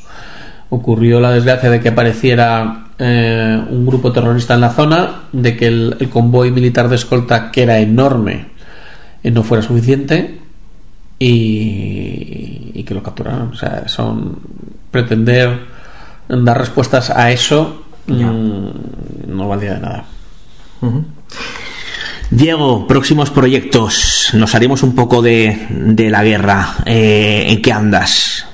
Bueno, sabes que estoy lanzando una plataforma integral nueva que es ruteon.com, donde ¿Cómo se escribe esto? Ruteon, ru- Ruteon. ruteon.com, que es una plataforma integral de aventura, donde la tiene la gente tiene vídeos, eh, video streaming, documentales, cursos online, formación y viajes, ¿no? Y dentro de esta plataforma yo, por ejemplo, me voy a me voy a Perú ahora en julio con un grupo con turistas que cualquiera se puede apuntar. que Está abierto ahora el plazo para retomar mis expediciones a la selva del Amazonas. Ostras, si te vas con, con turistas allí. Sí, entonces mi idea es abrir por primera vez mis rutas que yo hacía entre las comunidades eh, para que gente me pueda, me pueda acompañar. ¿Y cómo pueden contactar contigo? Porque puede que alguno de los oyentes de, de Expediente DL que nos esté escuchando ahora mismo en este especial, en este número 50, diga, oye, pues, pues yo, yo, yo conocía, yo he leído las eh, historias de Diego Cortijo. Bueno, hay otros mundos, pero están en este, en el libro que salió, sacó adelante Dimensión Límite, que ahora ya saben todos los oyentes que había la tercera edición ampliada. Ahí había precisamente, estaban reflejadas algunas de las aventuras de, de Diego Cortijo y en, en el propio programa también se han contado varias, ¿no? ¿Cómo pueden ponerse en contacto contigo? Si tienen- Conmigo lo más fácil es a través de las redes sociales. Diego Cortijo, arroba Diego Cortijo, me ubican. Si no es lo que donde más activo estoy es en Instagram y ahí es donde me pueden ubicar más, más fácilmente. ¿Tienes perfil abierto? Cualquiera te puede escribir. Sí, por supuesto. Por supuesto. Vale. La página nuestra es ruteon.com. ¿Y algún proyecto más? Que sé que tienes ahí varias cosas en ciernes. Proyectos siempre hay, nunca se sabe. Pero piensa que yo, gracias a esta plataforma, eh, estoy consiguiendo dar salida a un montón de cosas. A escribir, a redactar, a informar sobre todo lo que tiene que ver con descubrimientos arqueológicos, aventura, viajes, eh, estoy lanzando expediciones, estoy dando formación online, estoy conociendo gente que en sus campos son unos genios, ¿no? Y, pudiendo dar salida de manera audiovisual a su contenido. Entonces, mm, es una cosa tan grande que, abarca, lo abarca todo también, incluso a tener iniciativas con jóvenes, a, crear eventos, eh, muchas cosas. Y eso tú además lo, lo sigues, digamos, de alguna forma eh, compaginando con tu trabajo como Policía Nacional, ¿no? sí, sí, sí. Por suerte mantengo mi trabajo que me encanta y es un poco lo que me permite seguir sobreviviendo. No te voy a preguntar si, obviamente la comparativa sería absurda, ¿no? No te voy a preguntar cómo está la jungla, digamos, bélica en Madrid, ¿eh? que también sería, otro tema. Bien, bueno, como siempre, eh, hay, hay, que estar, porque cuando no estás la cosa se va de madre. Desgraciadamente, ¿Te han hecho de menos? Desgraciadamente. Durante dos semanas, Diego. Sí, sí, la verdad es que la gente se, ha, preocupado, la gente, sí. La gente tenía más miedo desde fuera, lógicamente, lo que cuando uno está dentro y lo ve de verdad. Bueno, pues eh, Diego, muchísimas gracias. Nombre a ti por el interés, por estar aquí escuchando la chapa. No, me no, al contrario. Y por, y por nada, que salga bien y por felicidades por ese número 50 del programa.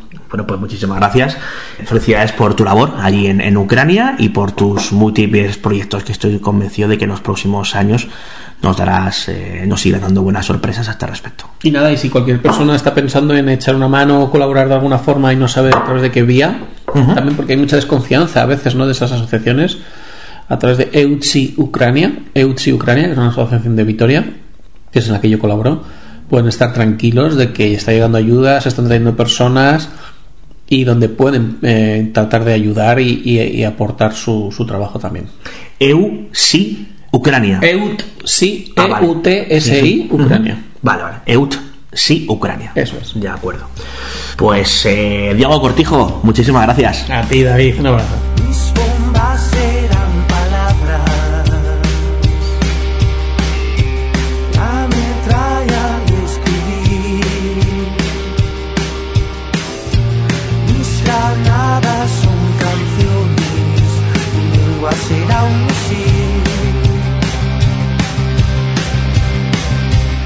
Dimensión Límite.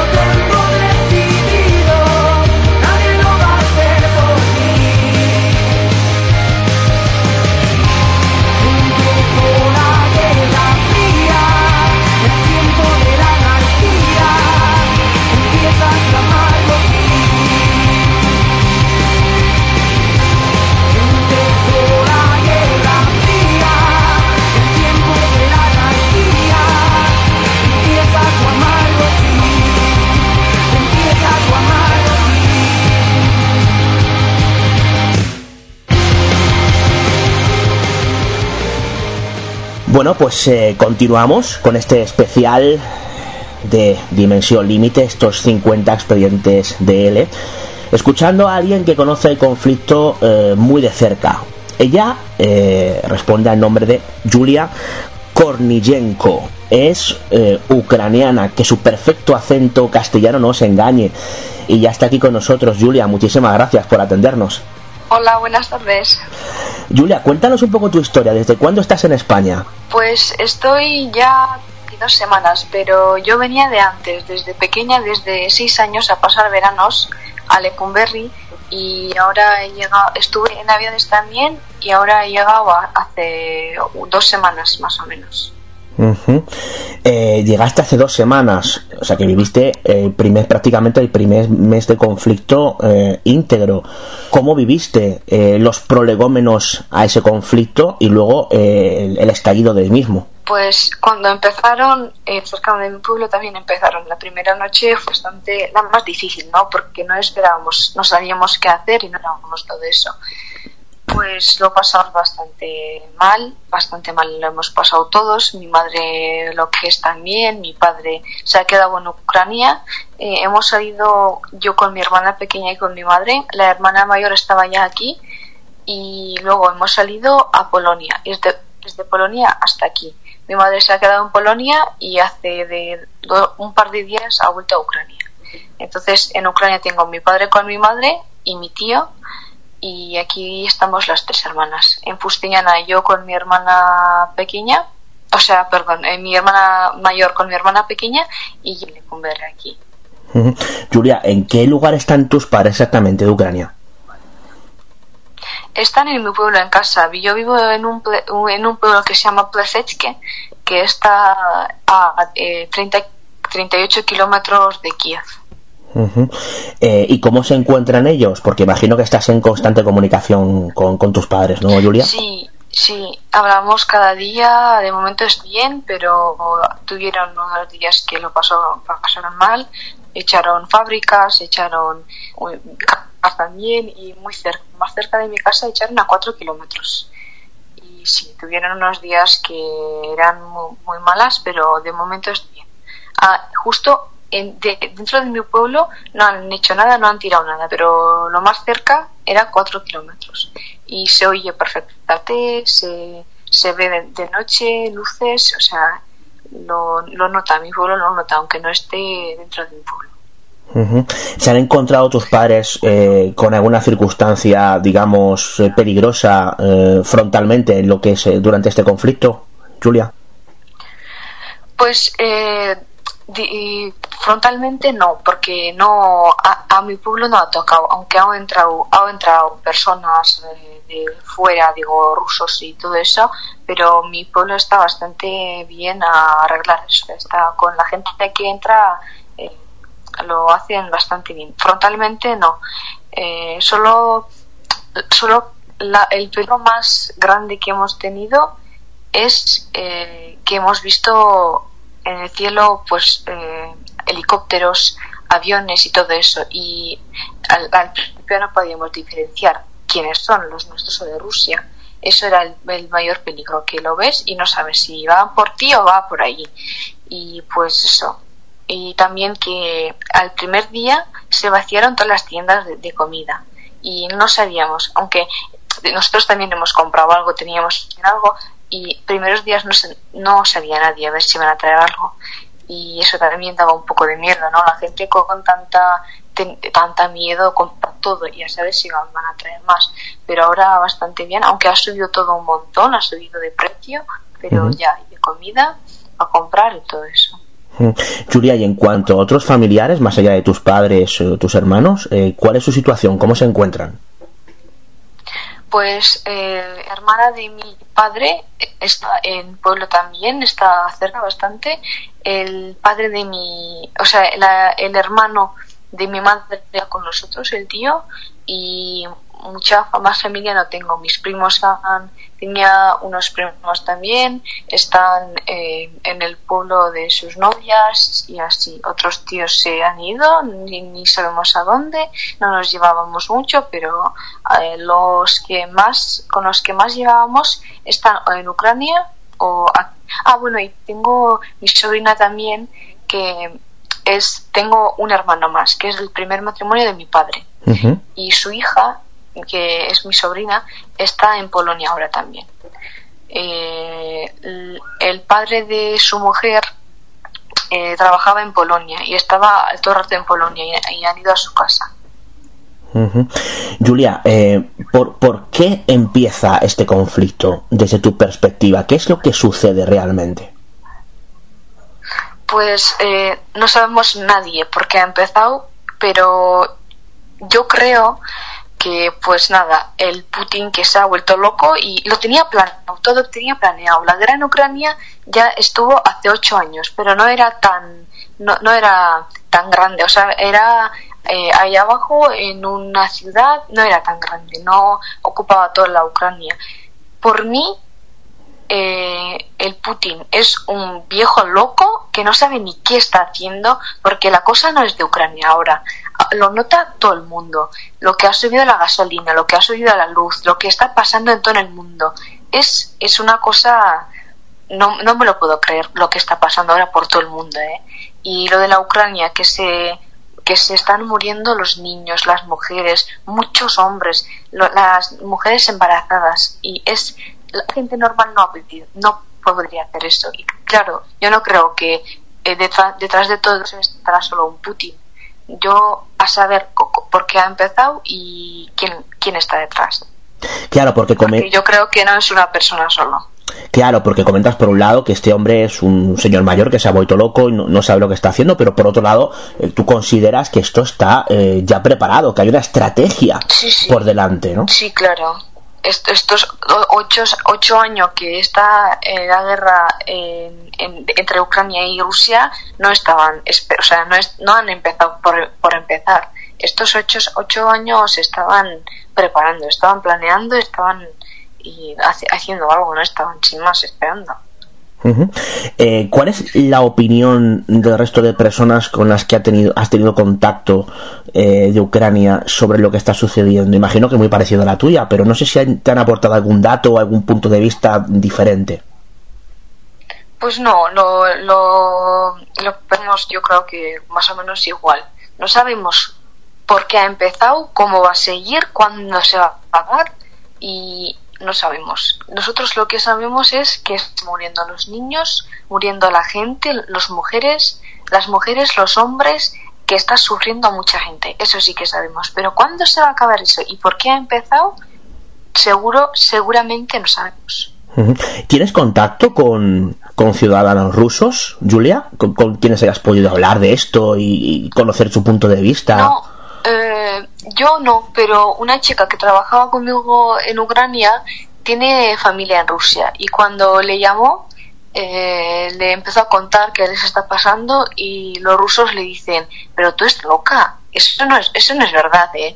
tú, nuestro presidente no puede hacer eso. O sea, la gente de Rusia cree a su presidente y no cree a su familia que está en Ucrania, que, que lo ve que está pasando, que no está diciendo por decir que lo ha visto y te lo está contando y le dice, no, tú estás loca, eso no está pasando, eso no es verdad. Pero ellos no tienen acceso a información por diferentes medios, por diferentes vías de lo que está sucediendo, porque no solamente es la palabra de alguien, sino que hay imágenes, hay, hay pues bastantes evidencias del conflicto, ¿no? Está enterando, o sea, mucha gente sale a la calle y todo eso, pero no todos. Imagina lo que es Rusia y para cuando se enteren todos, pues tendrá que pasar tiempo, no sé cuánta gente más tendrá que morirse. Eh, Julia, ¿qué edad tienes? Eh, yo tengo 17 años, va a ser 18 de aquí a unos meses. Eh, ¿Tienes previsto volver a Ucrania o, vas a quedarte por aquí un tiempo? imagino que una vez pues acabe el conflicto, claro, el planteamiento sería una vez acabe el conflicto. pues de momento estamos, estamos intentando a que estudie aquí, de momento estoy aquí, pero cuando se acabe todo esto, sí, quiero volver, quiero volver a mi familia, a mi lo que es, a mis amigos, pero sí, voy siguiendo aquí igual. O sea, ella ha empezado eh, a hacer, estamos intentando que hagamos eh, la cosa de estudiar. Antes de que se empezó la guerra teníamos intención a que venga yo aquí a estudiar, porque mi hermana grande, la mayor, eh, lleva ya un curso estudiando en Tudela. venía como yo a Fustiñana y estudié en Tudela. Y yo tenía también intención a venir a estudiar, pero no nos ha dado tiempo a hacer papeles ni nada ni todo eso y ahora ya que estamos aquí estamos haciendo también para que diga que está estudiando en Ucrania. Julia, hemos hablado de tu familia, pero no de tus amigos. Eh, ¿Hablas con ellos regularmente, los amigos que tienes allí en, Ucrania? Que, ¿Cómo lo están viviendo ellos? Sí, sí, claro. Sí, eh, a mí, claro, mi padre estando allí no me va a decir, pues mira, oye, lo hemos pasado muy mal, peor que ayer. Me dirá, bueno, pues no está la cosa bien, pero estamos bien, me dice, no me dice todo lo que está pasando. Le quita importancia, ¿no? Yo, estoy, mm. eh, sí, yo estoy, pues yo tengo contacto con mis amigos, ellos sí que me dan, estamos, mucha gente ha salido a otros, a otras ciudades que están más lejos, en cuales están más seguros, pero bastante chicos eh, se han quedado en el pueblo y alguna chica, pero todas casi han salido y bastante chicos han quedado en el pueblo y de momento están bien. Si todos tienen comida, de momento todos están bien. Al pueblo no han entrado, no han echado, al mi pueblo no ha echado ninguna bomba, pero al lado, a cuatro kilómetros lo más cerca han echado. Se nota, se nota la vibración y todo eso se nota, pero de momento están todos bien. Eh, ¿Hay algún amigo o conocido tuyo eh, que haya perdido a alguien en, lo que va de conflicto? Julia? Pues eh, lo que va de conflicto, sí. Eh, nosotros hemos venido a, Polonia, yo, mi familia, eh, yo, mi hermana y mi madre, con otra familia, también una madre con dos chicas. Y pues un compañero de su padre, de marido de la mujer que venía con nosotros, sí que es un compañero, sí que se ha muerto en la guerra. Estando eh, allí se ha muerto. Y nosotros también, a nosotros, a mí se me ha muerto la prima. Mi prima que tenía, no tenía 30 años creo. No, no, no nos llevábamos mucho, pero en mi familia se, murió en un accidente en Polonia. Eh, se murió ella y dos, sus dos hijos. Uno que tenía ocho meses y otro que tenía dos años. Y bueno, para ir acabando, Julia, eh, ¿cuál es la actitud de, tus vecinos aquí en, España, ¿no? con los que te encuentras cuando, cuando saben de tu situación, de tu procedencia? ¿Qué te dicen? ¿Qué te cuentan? Pues nada, todos están preocupados, me preguntan cómo estoy, cómo lo he pasado y todo eso. Yo a la gente donde vivo conozco bastante bien porque es mi familia, son mis amigos, porque eh, voy viniendo desde seis años y pues se, preocupaban todos, mi abuela, mis tíos, mis primos, mis hermanos, se preocupaban todos. Y pues estoy aquí viviendo normal, estoy intentando seguir estudiar y nos llevamos muy bien con todos y pues eso, que se preocupaban y podemos hablar de otra cosa también, porque yo, claro, eh, a mí tampoco me gustaría todo el rato hablar de guerra, porque yo también lo he pasado mal y pues me preguntan cómo estoy y digo que estoy bien y con eso, pues bien. Si estás bien, mejor. Mm, vale, y ahora te te voy a retorcer la pregunta, ¿pero estás realmente bien, Julia? Pues y físicamente estoy bien, bastante bien, pero la cabeza tengo allí todo el rato no, porque aquí tengo también mis cosas para hacer, me ocupo la cabeza con mi familia, con mis, con mis cosas también, pero bastante tiempo pensando en eso, porque tengo ahí mi padre, ah, también ha vuelto mi madre a Ucrania, tengo ahí tío, tengo amigos y sí, yo estoy bien, pero también estoy con ellos, también me, me preocupa cómo están ellos, porque claro, es mi familia, son mis amigos. Mm, obvio. Bueno, pues eh, Julia, no te molesto más. Eh, muchísimas gracias por habernos conseguido estos minutos y bueno, esperamos que esto acabe lo más pronto posible y que puedas eh, tener la cabeza pensando en cosas un poquito más agradables que, que un conflicto tan, tan complejo como este. Ya, muchas gracias. A ti, Julia.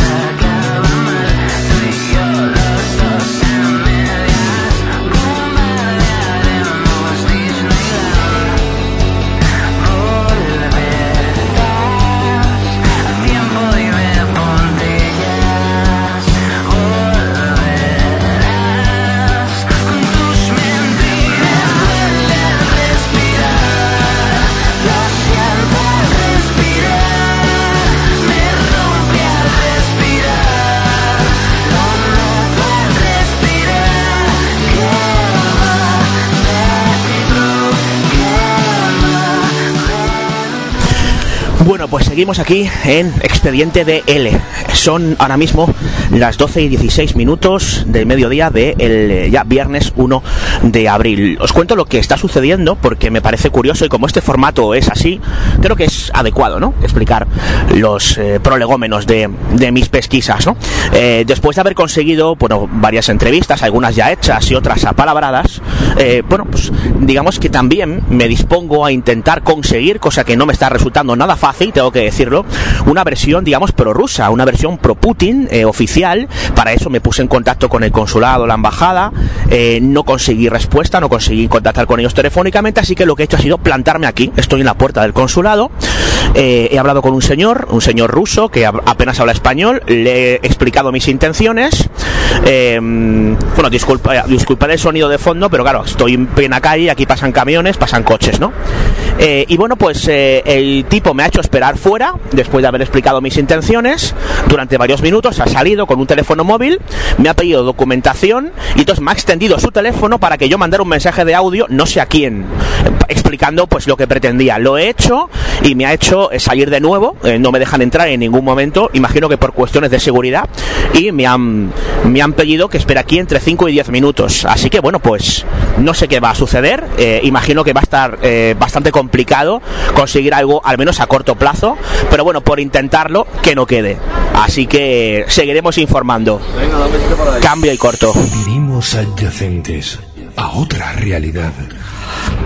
Cruza con nosotros la dimensión límite. Bueno, pues ya estoy otra vez con vosotros. Son las 12 y 37, han pasado varios minutos.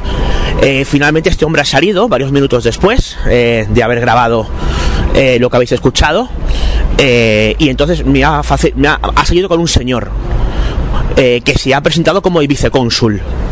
Entonces me ha extendido un papelito con un correo electrónico para ponerme en contacto con lo que ellos llaman el agregado de prensa, ¿vale?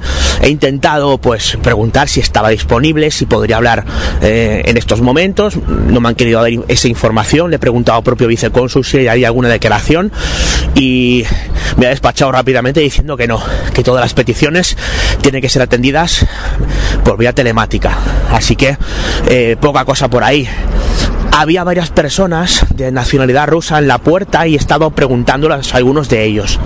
No quieren hablar. Prácticamente nadie quiere hablar.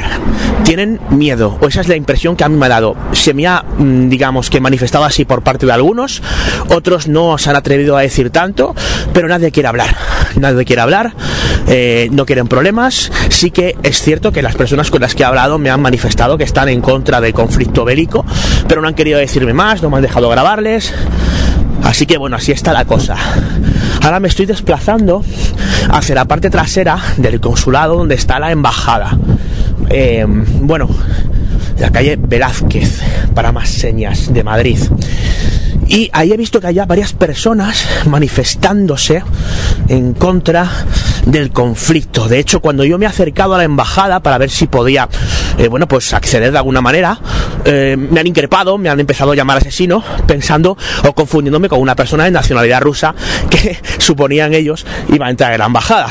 Claro, lo, lo que ellos no sabían es que yo solamente soy un periodista que intenta conseguir la versión prorrusa. Vamos a acercarnos a donde están estos manifestantes, si es que siguen ahí, porque de esto hace ya varios minutos, a ver si pueden decirnos algo a, a este respecto.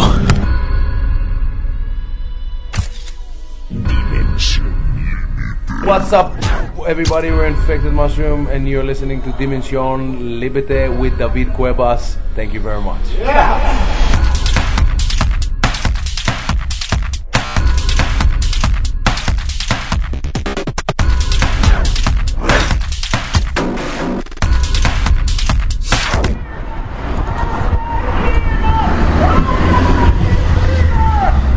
Vuelvo a acercarme otra vez y escucháis de fondo, me vuelven a increpar como asesino. Voy a acercarme a ellos. Estoy cruzando ahora mismo. A ver si me explican por qué me llaman asesino estos señores y qué es lo que pretenden o qué es lo que buscan, ¿no? En fin. A ver, ya estoy a unos metros de ellos. Hola. ¿Qué tal? Eh, bueno, soy, bueno, me llamo David, soy periodista. Eh, me estaba acercando a los aledaños de la, de la embajada, veía que gritabais asesino. Eh, no sé si podíais contar un poco qué hacéis aquí, qué pretendéis, cuál es vuestro cometido. Pero ya llevamos mucho tiempo aquí. Bueno, lo, lo desconozco, es que yo es la primera vez que vengo aquí, caballero. Pues, a ver, pues estamos que se paralice la guerra, lógicamente, y que no se maten niños y que se pare todo esto. Llevamos más de- del día 6 aquí. Ajá. Del día 1. Desde el día 1, o sea, lleváis Todo- un mes. Más, sí, por ahí. Más. Bueno, desde el día 1, estamos a día 1 justamente. Es que he dicho el día 1, pero ya desde que empezó la guerra. El día Ah. 24 de febrero. Ah, vale, vale, vale, vale, desde el día 1 de la guerra. ¿Y, y, que, y se lleváis aquí acampando entonces eh, más, de un, más de un mes? ¿Y, y No cómo? acampamos, estamos de mañana y, de, y hasta la noche. Ah, vale, porque no, podía, no veía por aquí de Eh, campaña o similar. ¿Quieres ver más personas? Vete por la tarde. Ahora estamos los que no trabajamos, pero por la tarde vienen todos, ahora están trabajando. ¿Cuántas personas más o menos os acercáis? Hay días, hay días que 500, otras veces 20. No hay un flujo continuo.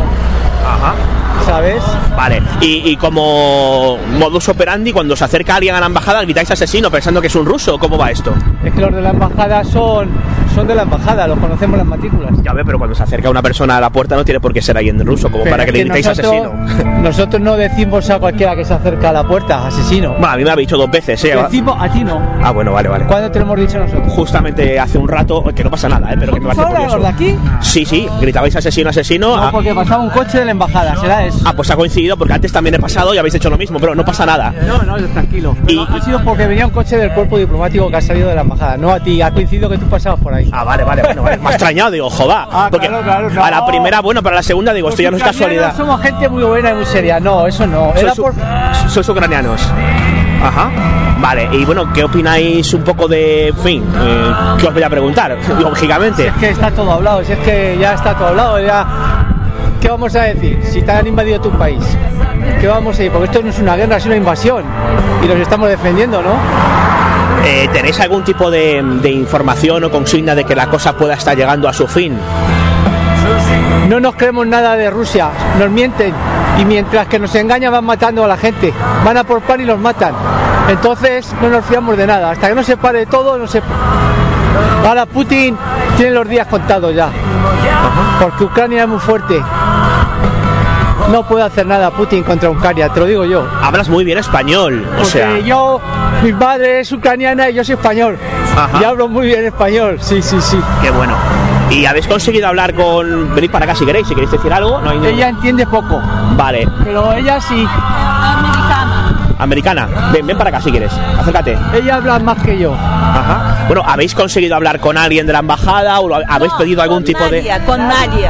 ¿Lo habéis intentado? Con nadie. Ellos están grabando y nada más. Y pasando con coche. Y nada. Ajá. Ya, pero han estado ustedes aquí eh, casi 40 días. O sea, ¿no han intentado hacer algún acercamiento para que alguien nos dé algún tipo de explicación o simplemente están aquí protestando? Se quedó en concentrarnos aquí desde el día ese y al revés, se nos están poniendo pegas desde la embajada rusa.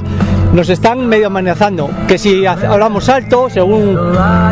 hay noticias por ahí, por internet y por YouTube, que están diciendo que los de la embajada no les dejan trabajar.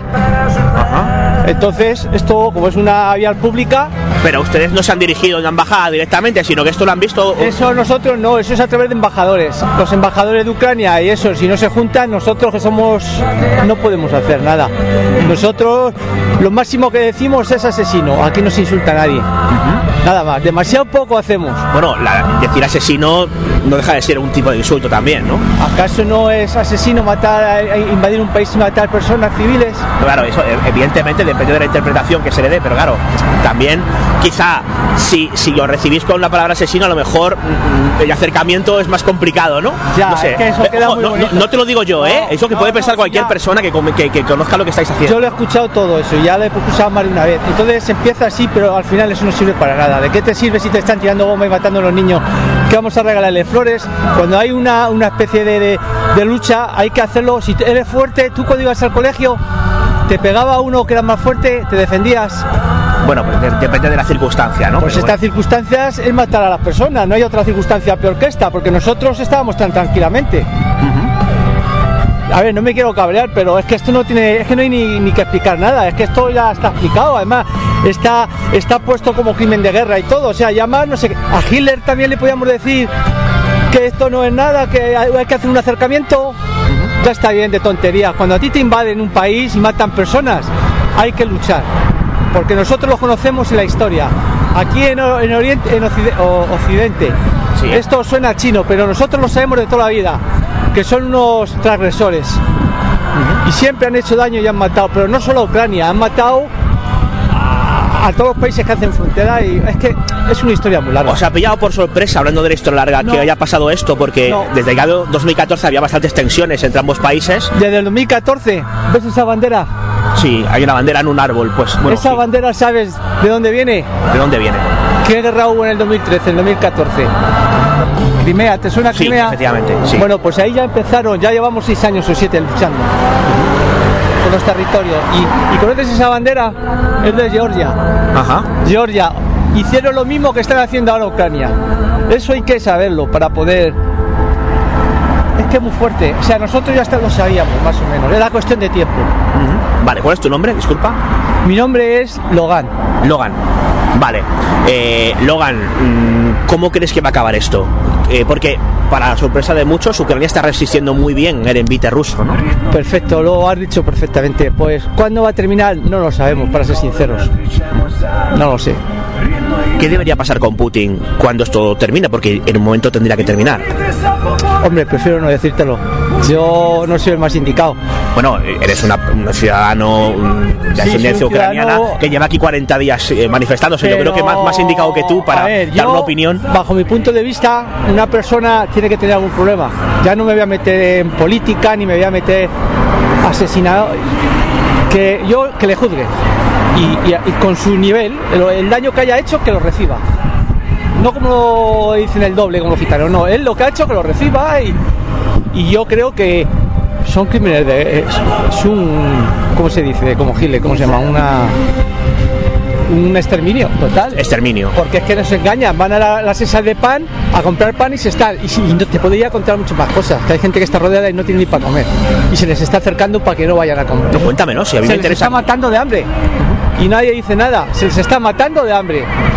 Tú tienes contacto con gente de ahí de forma Todos continua. los días. Y violaciones que saldrán el día de mañana, que ahora no se saben. ¿Eh? Eso está pasando por los rusos. Eso saldrá. ¿Me puedes contar algo a este respecto? Yo ya no. Si es que para qué. Si es que no te voy a pues para que en las un per- momento todo. Tú de- Perdona, ¿de qué periódico eres? ¿O de dónde No, yo, eres? yo- esto es un programa, un podcast, se llama Dimensión Límite. Es un podcast, Para digamos, verte. independiente. No, sí, escucharme en este caso porque es radio, ¿vale? Vale. Eh, de hecho, bueno, esto es una grabadora de audio, o sea, no, Perfecto, no hay no una cámara de vídeo, ¿vale? Eh, entonces, bueno, lo que yo estoy haciendo es un reportaje sobre, sobre el tema, ¿no? Eh, y he hablado con varias personas que han estado bien como corresponsales de guerra o bien como ciudadanos ucranianos o incluso algunos ciudadanos rusos, ¿no? O sea, quiero hacer, digamos, un reportaje en el que se hable desde todas las perspectivas del conflicto. Por eso, cualquier cosa que me quieras contar, bienvenida sea. No, si yo, te cortes. yo ya te he dicho más o menos, mira, esta señora sabe más que yo. Pero, ¿qué quieres que le digamos ya? Que están pasando hambre allí, que estamos rodeados, que, que están matando. Si es que eso ya se sabe, lo estamos viendo en la televisión todos los días.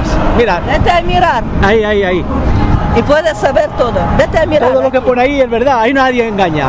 Tú solamente tienes que ver todo lo que pone ahí. Mira, ¿ves eso? En el momento de los niños que han muerto, más de uno. Puedes pasar, mirar aquí niño, vale, cómo mata Rusia. Hay, hay una, hay una pared con varias fotografías por describirlo, porque la gente no lo está viendo, ¿vale? Eh, esto exactamente qué, qué es esto. hay no personas. olvidamos, no perdonamos. ¿Puedes entender o no? Sí, Yo sí, creo yo- que sí. Sí, yo perfectamente, pero Y la gente que no nos ve no, no lo sabe, por eso le decía Sí, que. sí, como que no sabe. Hay, hay por tele puedes ver un montón programas Ucrania y Rusia Sí, hombre, que me, hacen. me refiero a este programa concreto, que es un programa de radio, por eso describía un poco lo que había, porque la gente que nos está escuchando no puede ver lo que hay en la pared, ¿no? Que hay diferentes pancartas, consignas, Pero ya fotografías. lo ve la gente, han salido muchas televisiones ya. Hay muchísimos. Hay muchos que vienen Hay por las mucho. tardes, muchas, muchas personas vienen aquí por las tardes a entrevistarnos. Y ayer hubo una cosa muy emotiva aquí que te la perdiste. Ujú. ¿Qué pasó? Pasó pues que hubo aquí un ataúd y se hizo algo simbólico con niños pequeños que son de la edad que están matando. Más y es que de eso 200 niños matando que no tienen nada, ninguna culpa. Eso es un genocidio en toda la regla, ¿no? Vete a mirar, vete a mirar. Vale, vale, sí, pues voy a echar, voy a echar un vistazo. Eh, para acabar, ¿quieren contarme algo más sobre esto que me cuentan, lo que no se sabe en los medios, el tema de las violaciones? Si realmente esto está pasando, yo creo que es interesante que ustedes lo cuenten.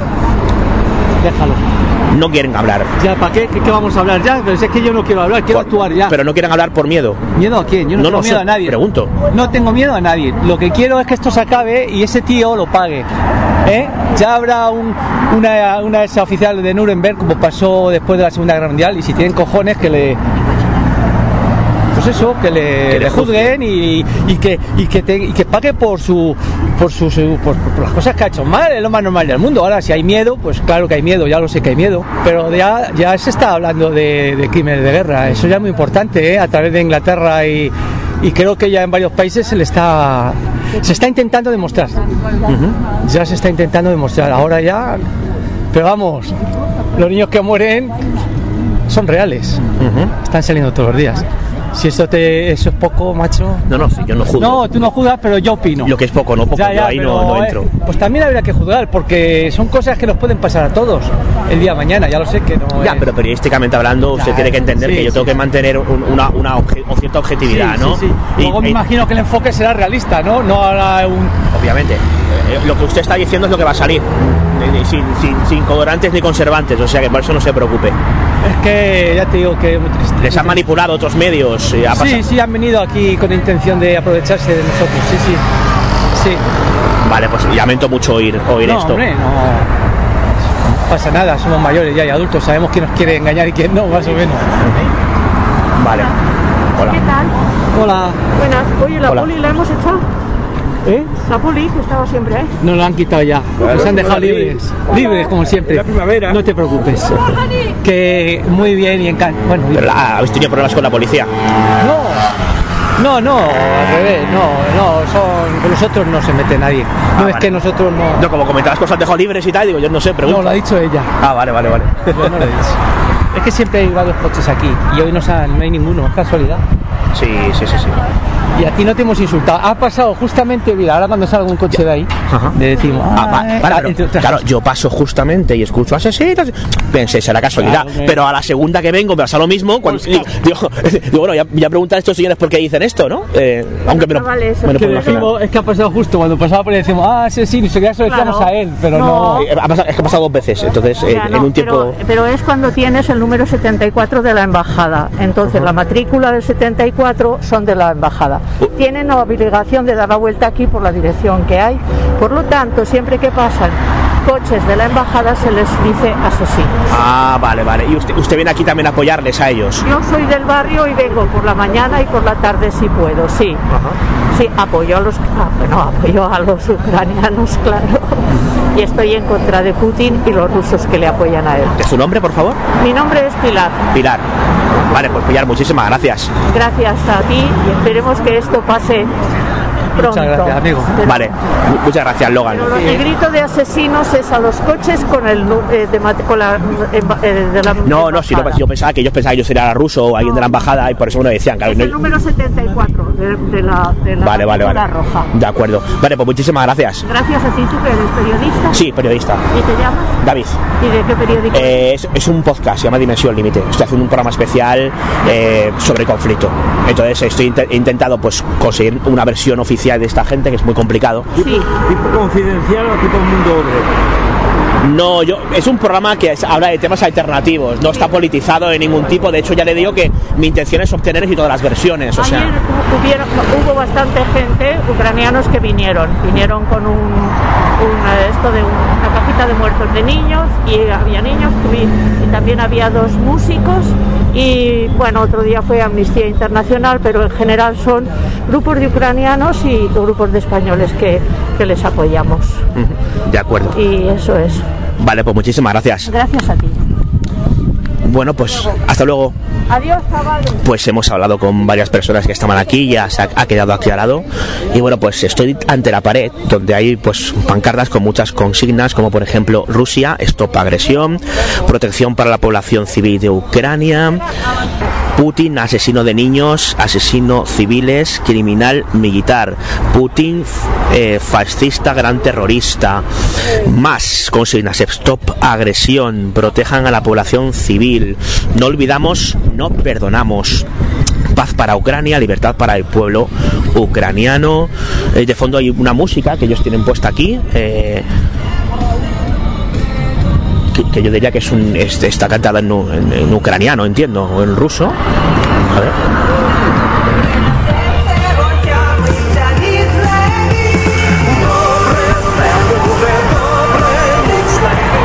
Así es como suena la música. Eh, insisto, disculpad los coches, pero claro, es que estamos enfrente de la embajada, el sonido es el que es, ¿vale? Eh, Putin, fascista, gran terrorista otra vez. Bueno, fotografías de personas, de niños, imagino que niños asesinados. Eh, fotografías del conflicto, de gente, pues obviamente pasándolo mal. Eh, representación de una especie de de eh, camiseta de niño pequeño con sangre, madre mía. Em, y para acabar una consigna que una pancarta eh, llena de manos rojas que pone Putin, tienes las manos manchadas de sangre ucraniana. Así que bueno, pues eh, hasta aquí esta mini crónica de lo que ha sucedido este mediodía. Eh, obviamente, tal y como se explicaba, me ha facilitado un correo electrónico, he enviado un correo electrónico y a ver si me responden en los próximos días. Eh, esperaré dos, tres días, no más, básicamente porque si no, este, este programa quedará totalmente desfasado. Así que, sin más, eh, cambio y corto. Eh, y bueno, pues seguimos ofreciendo más contenidos en este programa especial de Expediente DL.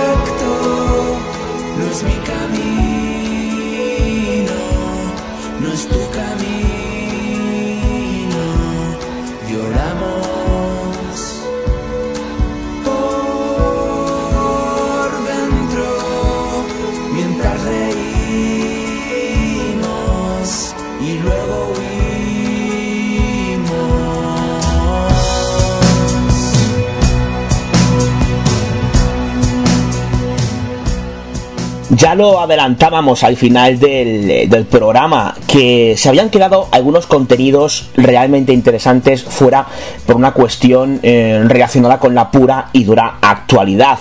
Y también prometimos que si conseguíamos recuperar esos contenidos, pues eh, los incluiríamos en una versión extendida que sustituiríamos por el programa original. Y es lo que vamos a hacer precisamente con nuestra próxima invitada. Nos ha pasado de todo eh, a la hora de intentar contactar, pero por fin lo hemos conseguido seguido. Ella es María Senovilla. María, muchísimas gracias por atendernos. Hola David, encantada. Bueno, María eh, es una periodista eh, y, fotógrafa freelance todoterreno. Eh, está colaborando con ya Radio Televisión Autonómica de Castilla-La Mancha, con la revista Talayar, con el Diario Público, con la EPA. Bueno, la verdad es que está haciendo prácticamente de todo. y además mm, le está pasando últimamente de todo precisamente de, esto hablaremos precisamente. Lo primero, María, ¿cómo estás? ¿Cómo te encuentras ahora mismo? Estamos a día 8 de abril del presente 2022. Esto seguramente lo escucháis dentro de un par de días, o sea que para, para situar un poco, y son ahora mismo las 8 y 41 de la tarde, hora española. Allí es una hora más tarde, ¿no? Aquí es una hora más tarde, estamos ya con el toque de queda y hoy hace justo cinco semanas que llegué a Ucrania. ¿Cómo te encuentras, María, ahora mismo? Pues nos encontramos, bueno, me encuentro bien, pero la ciudad en sí nos encontramos en estado de alarma porque, bueno, pues estamos recibiendo ataques desde el pasado domingo, ataques con misiles que hasta la fecha en Odessa no se habían producido y estamos viendo pues eh, prácticamente en directo en, estos momentos un cambio de paradigma, un punto de inflexión en lo que había sido la guerra de Ucrania para esta ciudad, para la perla del Mar Negro y en lo que podría ser a partir de ahora. María, tú has estado principalmente en Odessa, ¿no?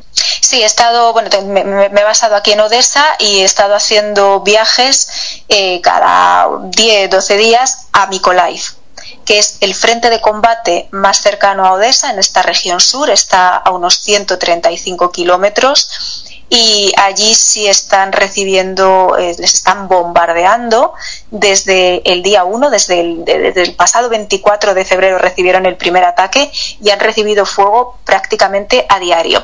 Y allí también se nota precisamente que desde este domingo esos ataques que recibían a diario además se han intensificado. Em, concretamente en el frente sur, ¿no? Si, si no me fallan los, datos, ha habido ataques importantes. ¿Qué, ¿Qué está pasando según tu opinión, María? Pues mira, hace, hace casi dos semanas que Putin hacía ese anuncio de que iba a replegar las tropas cuando vio que no conseguía cercar Kiev y tomarla.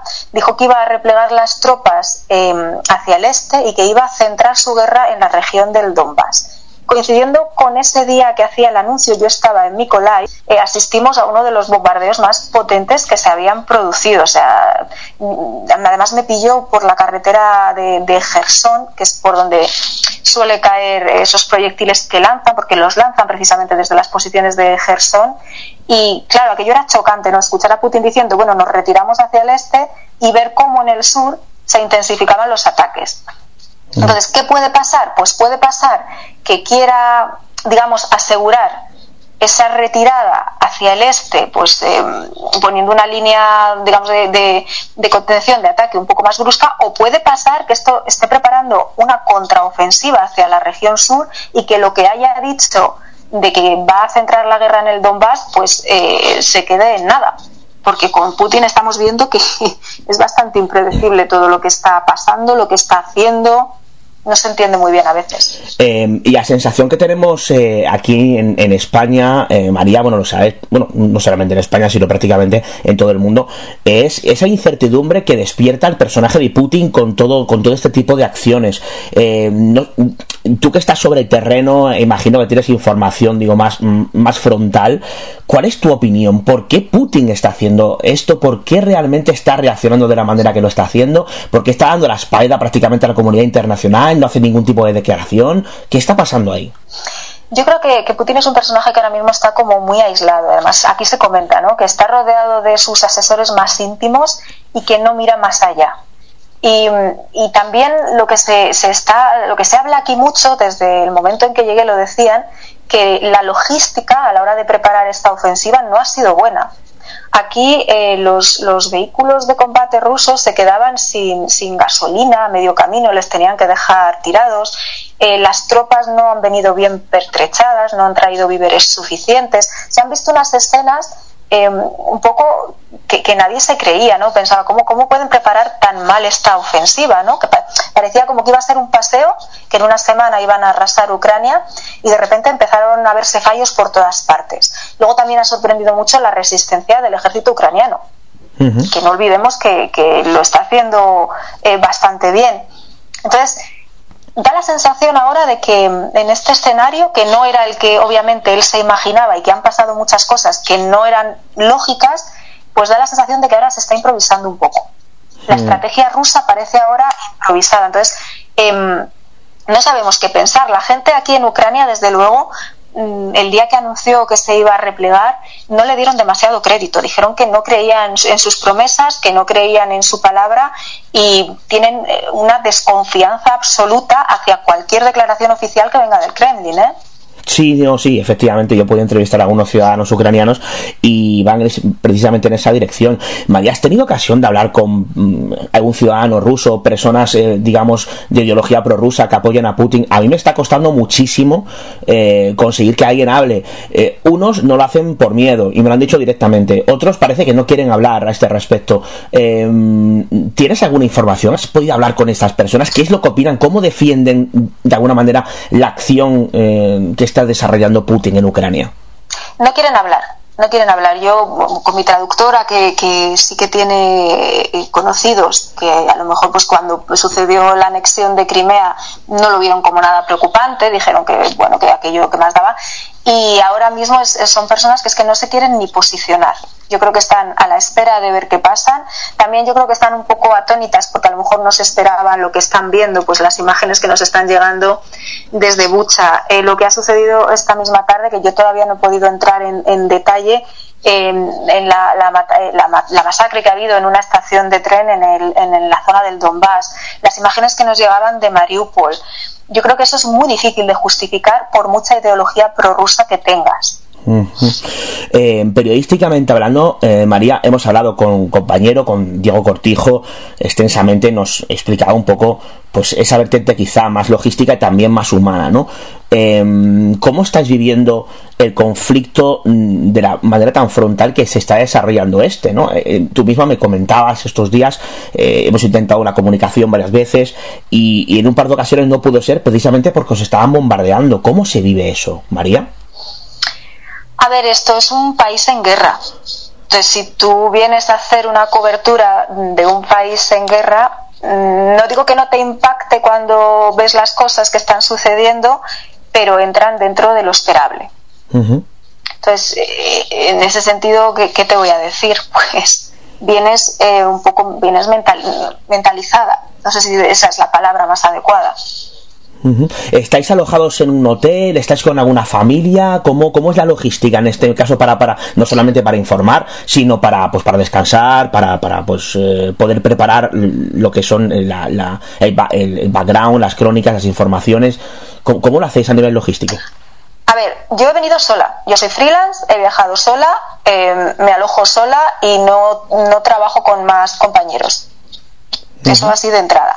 Entonces, estoy alojada en un aparta hotel y desde aquí pues pues eh, me muevo todos los días dependiendo de los reportajes que vaya a hacer a un punto u otro de, de la ciudad. Hasta este momento en Odessa eh, la movilidad era más o menos sencilla. Cuando llegué los primeros días estaba todo muy cerrado, era complicado incluso coger un taxi, em, tenías que organizar todo pues con la traductora o si necesitabas un conductor puntualmente, pero desde hacía ya unas semanas mm, el transporte público funciona bien, eh, para pedir un taxi con el móvil, con una aplicación, funciona sin ningún tipo de problemas y te podías mover por toda la ciudad.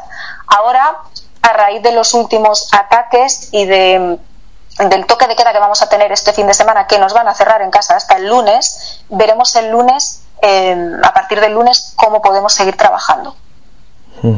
Eh, María, ¿qué es lo que más te ha impactado de todo lo que has visto durante estas cinco semanas, eh, tanto en Odessa como en, digamos, dos ciudades a los que te has ido desplazando? Pues mira, te diré que, mm, parecido en los dos sitios. la última vez que estuve en Mykolaiv, como que te comentaba que volvíamos eh, de acompañar a los artificieros de Nicolai en una en un trabajo de porque bueno como allí los bombardeos son a diario eh, pues muchos de los cohetes que caen de los proyectiles que caen de la, incluso de las bombas de racimo que se están utilizando que caen mm. eh, no explosionan entonces, los artificieros tienen que ir, cuando reciben una llamada de que hay un proyectil que no ha, no ha, explotado, tienen que ir a hacer una voladura controlada porque eso es muy peligroso, porque puede explotar en cualquier momento. Entonces, yo me enteré de estos trabajos, me pareció una historia, un reportaje muy interesante y conseguí que un equipo de artificieros me llevara con ellos para ver cómo trabajaban.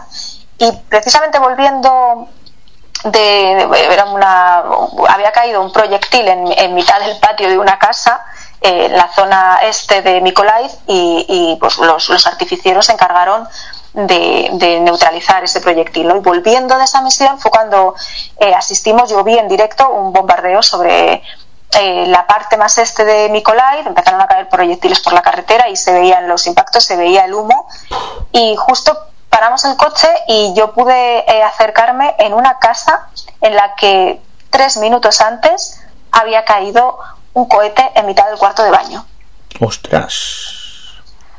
Sí, salía el humo. Bueno, em, cuando me acerqué a la casa con, todo el respeto del mundo, porque imagínate qué momento estaba viviendo esa familia. Claro, claro, claro. Em, con, toda la entereza que te puedas imaginar, que a mí me, me deja muy impactada la entereza que tiene el pueblo ucraniano, me permitieron entrar y ver lo que había sucedido.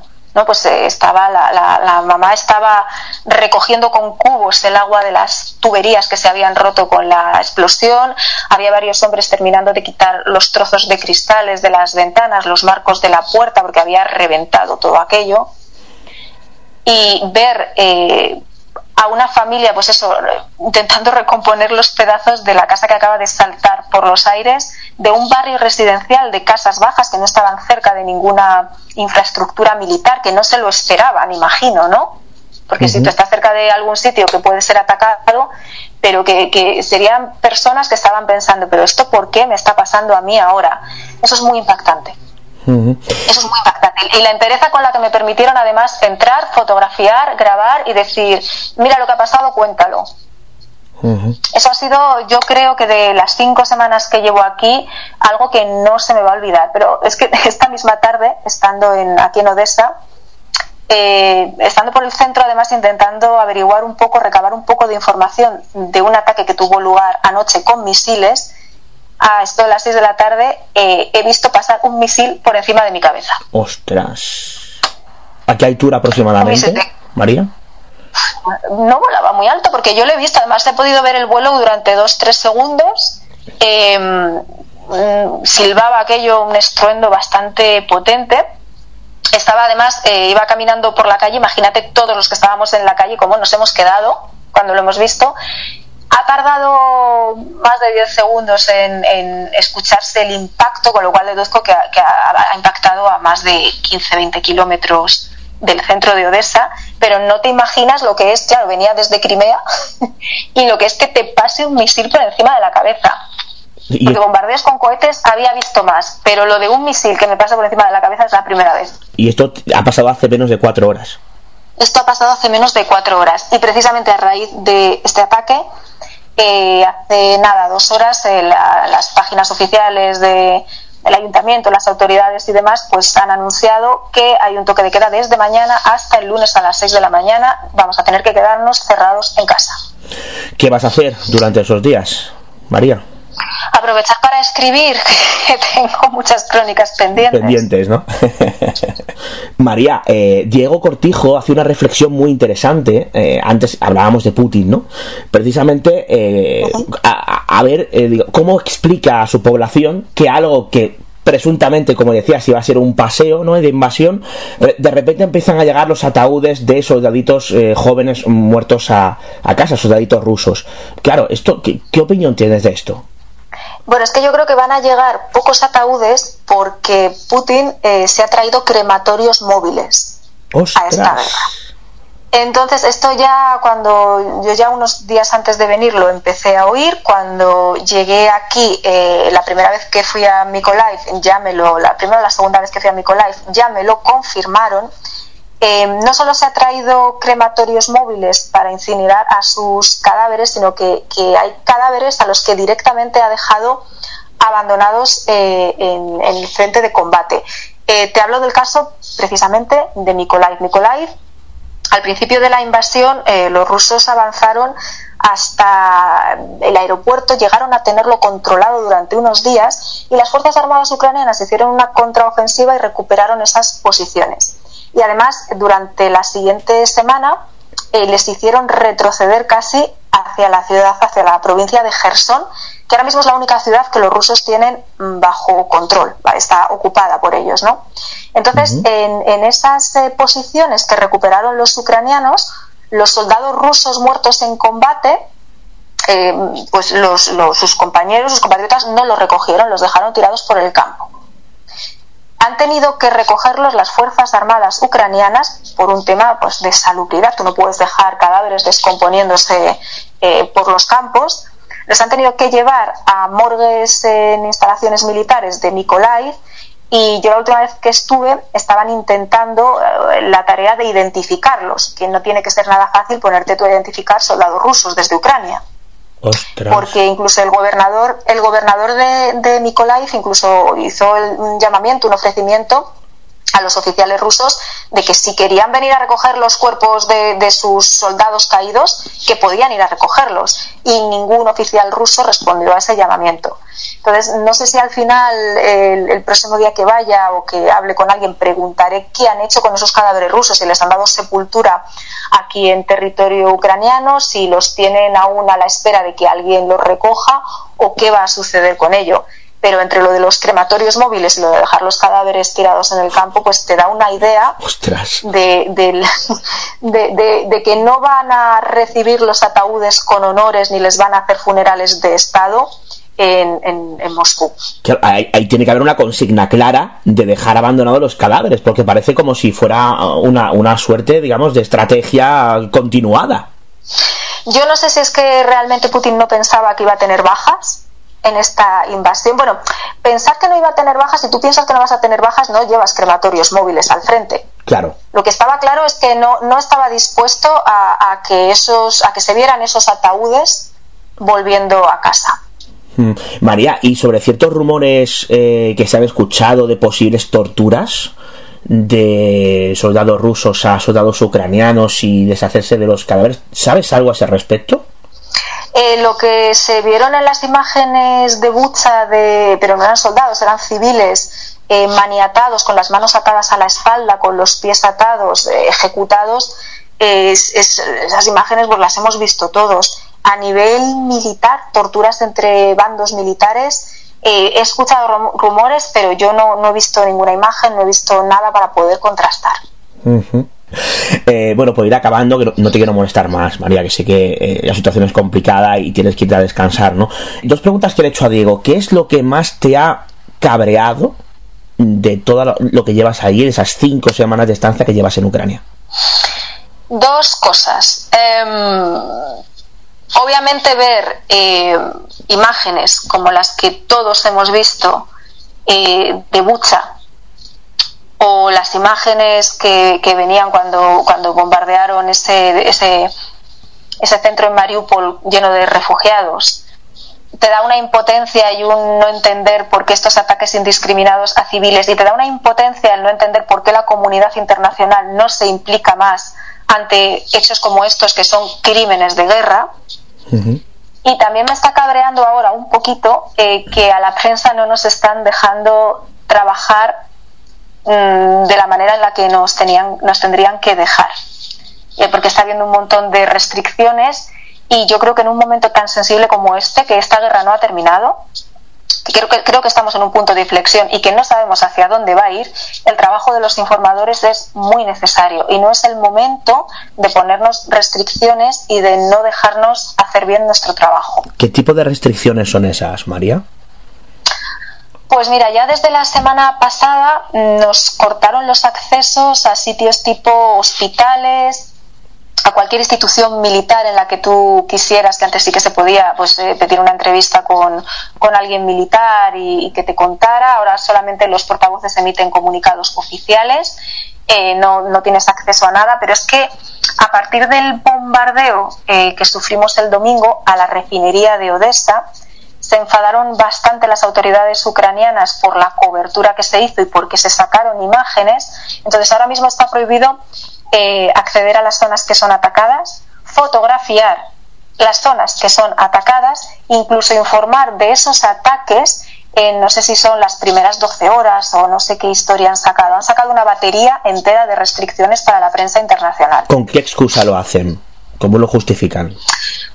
Pues con la excusa de que podemos eh, facilitar a los rusos que geolocalicen objetivos lo cual, teniendo en cuenta que vivimos en la era de las redes sociales, que todo el mundo tiene un smartphone en la mano y una cuenta de Twitter y de Instagram y que los periodistas no somos los únicos que subimos contenido a esas redes sociales, que por cierto yo, yo hasta la fecha no he subido ningún contenido eh, que sea objeto de una geolocalización, también te lo digo, eh, pues es un poquito matar moscas a cañonazos.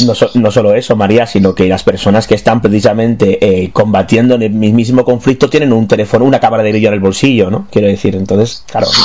Que no tiene sentido que no tiene sentido. Además, no está pasando solo en Odessa. Tengo compañeros que me, que me remiten que esta situación, que, se están yendo de ciudades porque no les dejan hacer nada.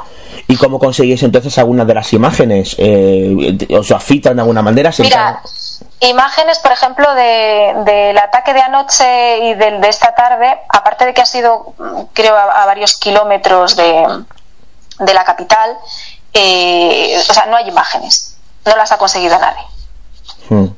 Esto es así, no, no, se están pudiendo conseguir.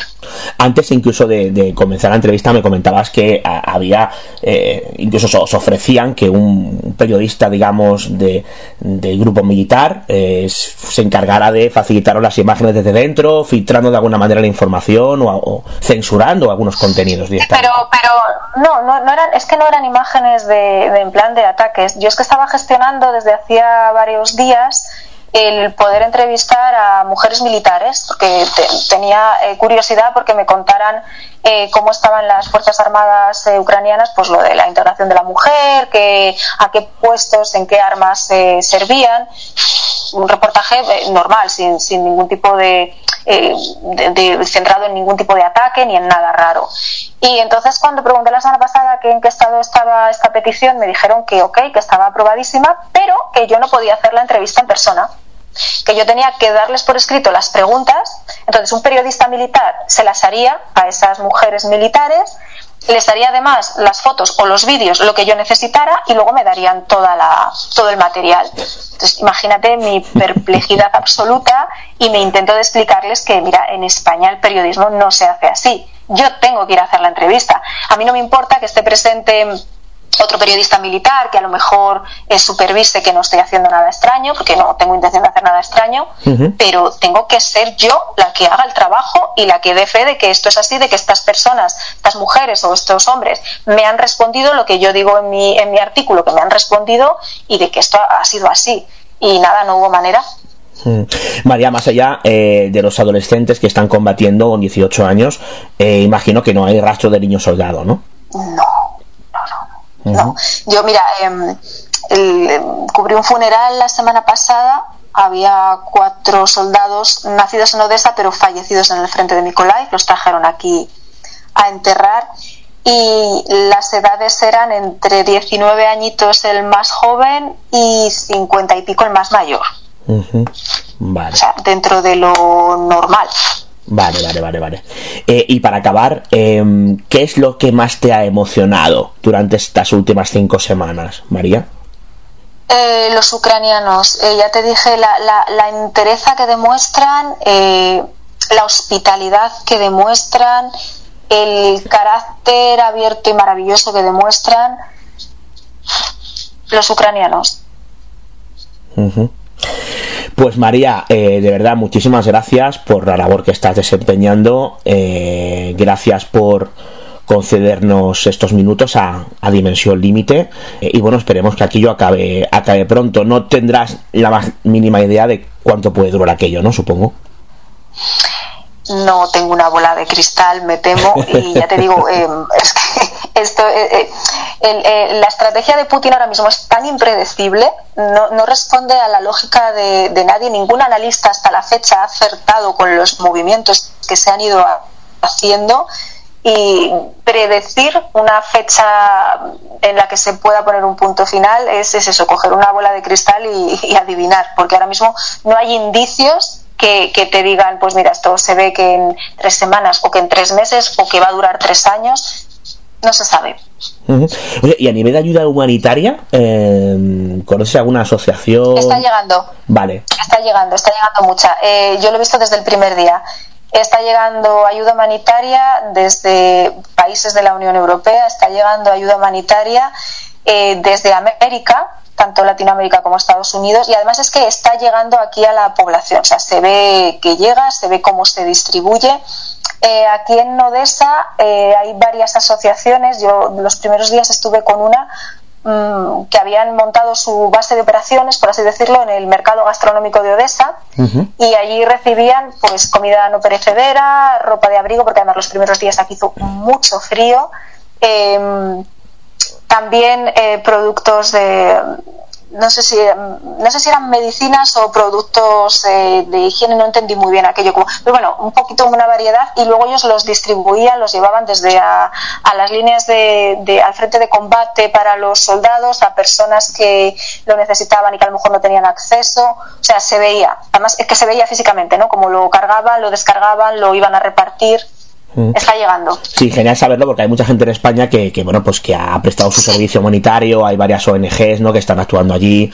El alcalde de, Odessa lo entrevisté hace unas semanas y, justo cuando, cuando estaba esperando para que me concediera esa entrevista, estaba hablando eh, en lo que yo hablaba, en lo que yo estuve esperando, estuve hablando con Chipre y con Italia, porque llegaba precisamente ayuda humanitaria de ellos. O sea, te quiero decir, eh, se ha movilizado tanto Europa, es otra de las cosas que me ha sorprendido para bien. Pues María, no te molestamos más. Muchísimas gracias por, insisto, por habernos concedido estos minutos y, bueno, pues eh, espero que, eh, como muchos esperamos, ¿no? Que la cosa eh, pues tenga un final dentro de lo que cabe, un final más o menos feliz, más, más pronto que tarde. así que... Más pronto que tarde, esa es la clave, que tenga, que tenga un final pronto, que esto no se cronifique. Hmm. Y bueno, bien, una guerra yo creo que ninguna guerra acaba bien. Ya, por eso decía Pero al menos que acabe pronto. A ver si, a ver si así es. María, de verdad, muchísimas gracias. A ti, David. Ha sido un placer. ¿Recuerdas cuando tu profesor del instituto decía que los que cambian el curso de la historia son los grandes hombres? Pues el muy cabrón mentía. A la mierda César, a la mierda Lincoln, a la mierda Mahatma Gandhi. El mundo sigue avanzando gracias a ti y a mí, a los tipos anónimos, las revoluciones estallan porque no hay suficiente pan. Las guerras surgen por una partida de damas. Dimensión límite.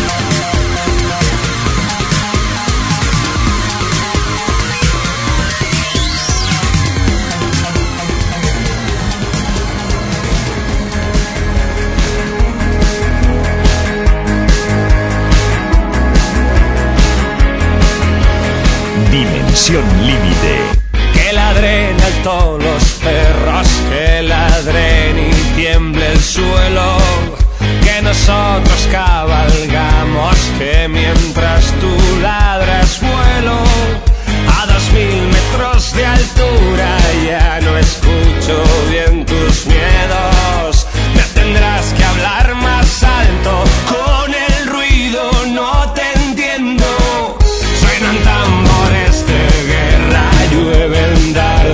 silban flechas, los que ayer nos invitaban hoy nos echan de sus fiestas, que las ratas negras hablen, gritaré más fuerte que ellas, que sin tanto maquillaje no nos parecen tan fieras, suerte que no hemos vuelto a saber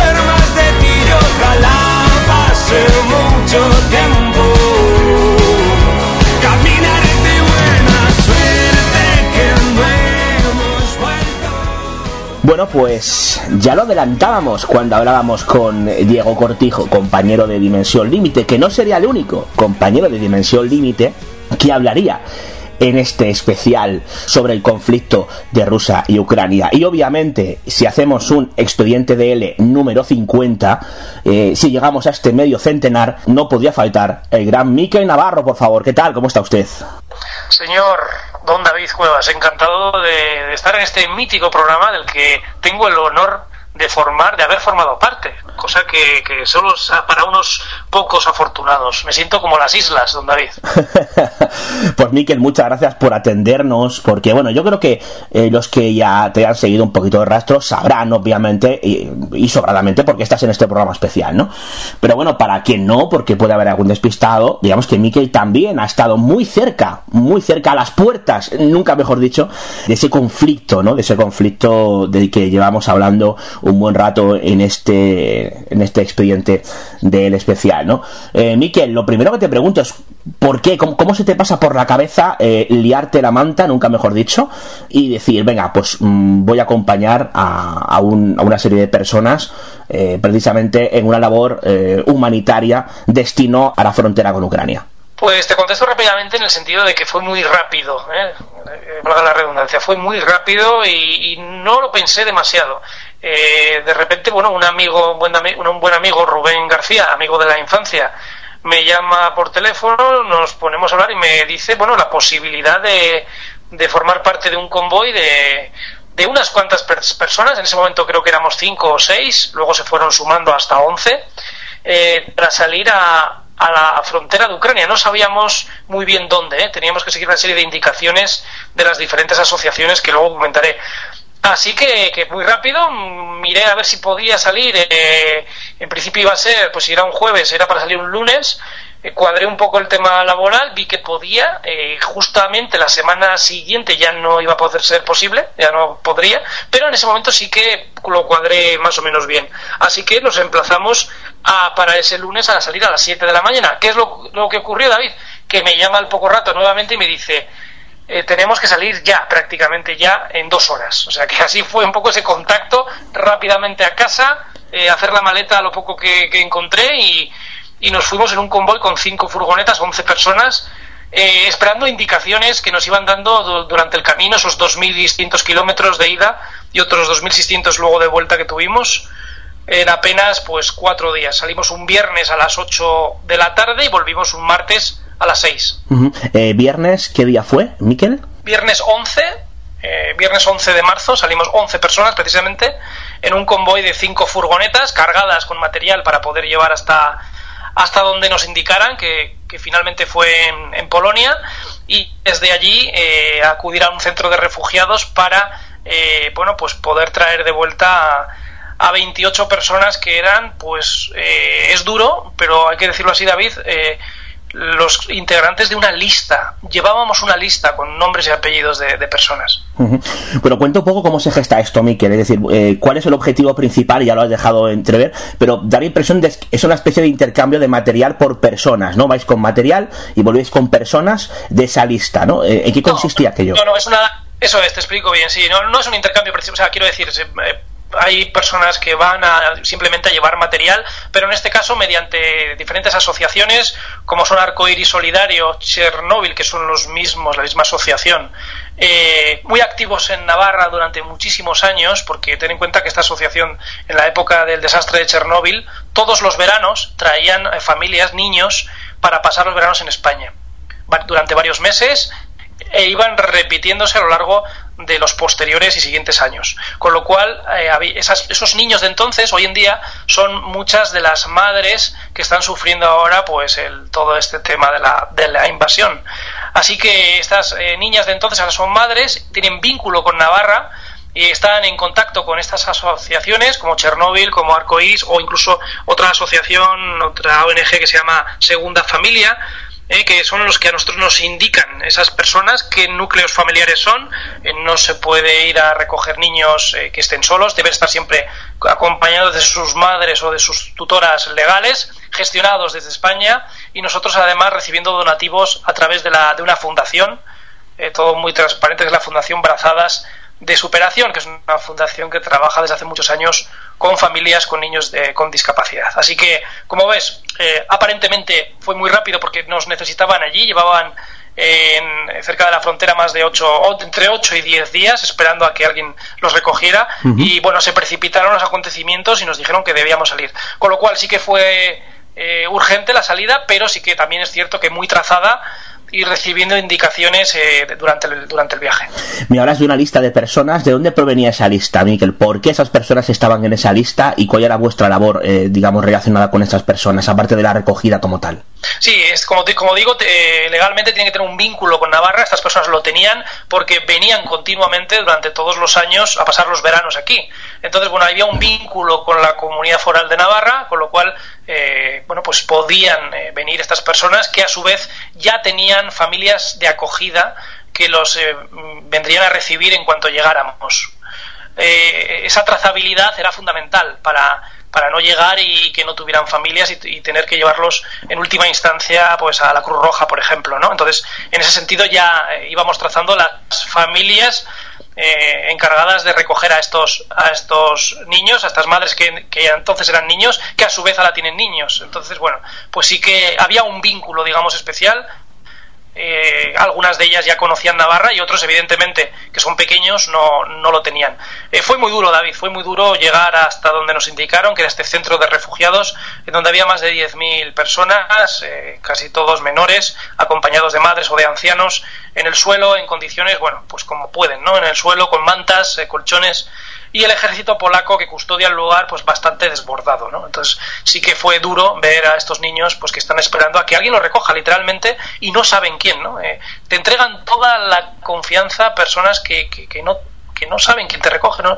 y también claro proliferan ciertas ciertas mafias ciertos grupos organizados que, que lamentablemente están haciendo de las suyas no solo en este lugar en esta frontera sino también durante el camino Bueno, ahora, ahora te preguntaré sobre ese tema, ¿no? Precisamente. Eh, entonces, los, niños iban con familias, bueno, niños, o no tan niños en ese momento, con familias con los que ya habían estado, ¿no? O, o, surgieron más familias, digamos, que se prestaron a acoger a esas personas, digamos, que venían de Ucrania. Sí, sí, evidentemente, eh, mientras nosotros estábamos en el viaje, las que ya, digamos, fijas que estaban para acoger, eh, claro, son fijas de, las, de los vínculos con esos madres que en su día eh, estaban aquí. Que repetían, ¿no? Eran familias que repetían en este caso, efectivamente.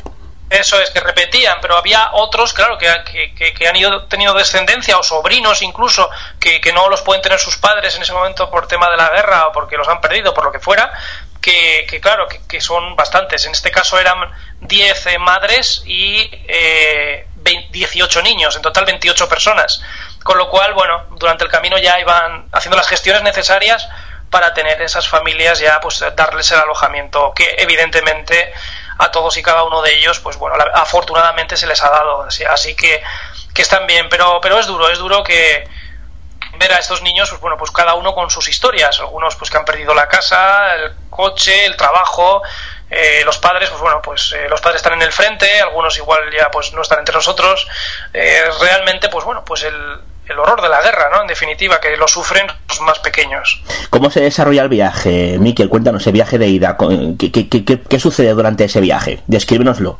Bueno, el viaje lo intenté, lo intenté filmar, eh, si bien, bueno, pues eh, por la rapidez del mismo, a 1100 kilómetros diarios, pues bueno, pues eh, uno no está, no filma todo lo que quisiera, o cree no filmar todo lo que quisiera, me quería, quería compartir incluso por redes los, el trayecto, eh, luego me he encontrado que, sí, que tengo bastante metraje, que, me gustaría, bueno, de todo esto realizar un documental benéfico eh, para ayudar a estas familias, ¿no? Entonces, bueno, pues el viaje eh, atravesamos diferentes países, atravesamos, evidentemente salimos de España, atravesamos Francia, Bélgica, Alemania, llegando hasta, hasta Polonia.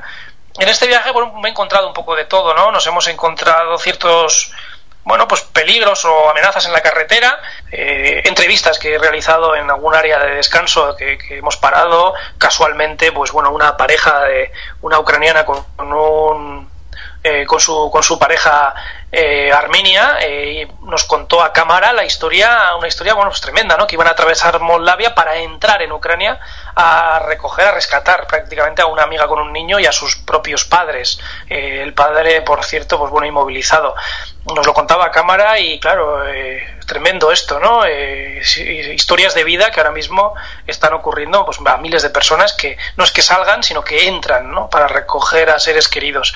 Eh, Emma, esta, esta protagonista que nos hablaba de este vídeo, en este vídeo, pues no sabemos qué habrá sido de ella, ¿no? Me lo pregunto muchas veces, esperemos que le haya ido bien, pero evidentemente, pues bueno, pues eh, son esas historias que te encuentras en la carretera. Otro también, otro momento también álgido, muy interesante, fue en, el, en uno de una arteria principal, en un eh, hotel eh, polaco, el Hotel Nevada, esta arteria principal tanto de salida de refugiados como de entrada de combatientes, personas que se alistan voluntariamente, ucranianos o de incluso otros países que descansan en este hotel para partir hacia, hacia la frontera y entrar en Ucrania.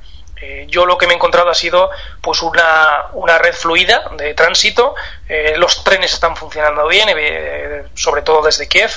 Y, bueno, pues ese, esos trenes están llegando a Varsovia y, bueno, en diferentes vehículos también, o, partes a unas ciudades y desde ahí parten en, en otros vehículos, en taxis, en autobuses. Pues la gente va llegando a estos centros de refugiados en los que bueno pues están haciendo las autoridades polacas una labor tremenda. Y se dio una circunstancia muy especial, David, es que pues en ese centro, cuando vi a aquellos niños, eh, pues bueno, llevamos un gran bolsón también de caramelos y empecé a repartir piruletas, ¿no? de forma muy natural y lo que fueron sumándose esos niños, pues luego acabaron también los mayores, un poco con la complicidad de las autoridades, que en todo momento, eso fue curioso, a nivel periodístico, no me dejaron filmar, eh, decían no journalist, no querían periodistas eh, que filmaran dentro de este centro de refugiados y sí que me dieron el consentimiento para filmar fuera.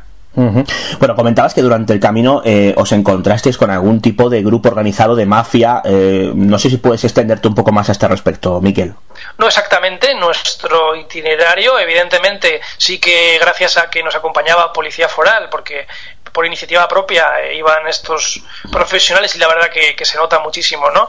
Que, bueno, eh, al margen de que vayan por iniciativa propia, pues ellos tienen esa profesionalidad con indicaciones pues que nos, nos, nos sirvieron de mucho, nos ayudó muchísimo, ¿no? Pues el convoy siempre en el mismo orden, numerado, las paradas, pues los vehículos no aparcarlos juntos, sino pues un poco por separado, cada dos vehículos, o que no, no dar un poco el llamar la atención, ¿no?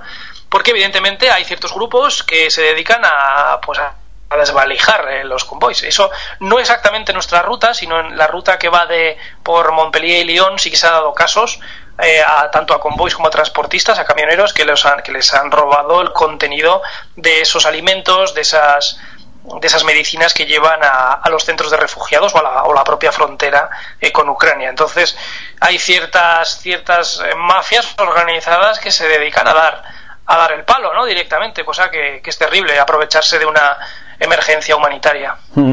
Bueno, llegáis allí, efectivamente, contabas la escena, ¿no? De las piruletas. Eh, bueno, finalmente imagino que, eh, no, no, supongo que no estáis mucho tiempo allí, ¿no? ¿Cuánto tiempo estáis desde que llegáis hasta que volvéis, digamos, de partida, de, de vuelta? Nada, unas, unas horas, no sé, unas cuantas horas, eh, pero la verdad que con muchas ganas de, de salir de allí. Y luego, pues eh, fíjate, otra cosa que no se habla, que yo creo que es muy interesante, es que dentro de estos propios centros de refugiados también hay- se producen muchos robos. Ten en cuenta que salen muchas personas de allí, se roban muchos documentos, porque los documentos no son igual tan trazados como los nuestros, son tienen sus documentos, pero bueno, de aquella manera, ¿no? Entonces sí que es cierto que se aprovechan para robarlos, falsificarlos y es una auténtica faena, ¿no? Que te quiten tu identidad entre comillas legal para luego pues posteriormente imagino que a- eh, hacer pues, cualquier tipo de falsificación o, o utilizarla para otros fines al igual que los teléfonos móviles también que se están dando muchos robos en estos centros de refugiados entre los propios refugiados esto es también pues el drama dentro del drama Mm. Bueno, eh, llega un momento en que ya volvéis para casa y eh, tiene lugar el camino de vuelta. Bueno, imagino que eh, la situación es diferente, ¿no? Con todos esos niños, todas esas madres, ¿cómo, ¿cómo se produce aquello? ¿Cómo se desenvuelve ese viaje de vuelta, Miquel? En el viaje de vuelta se dio una circunstancia muy curiosa, que es que nada más eh, salir, estábamos en Polonia, ni siquiera habíamos llegado a Alemania, eh, una de las niñas Masa, de 13 años, me preguntaba cuándo vamos a llegar a, a Pamplona. ¿no?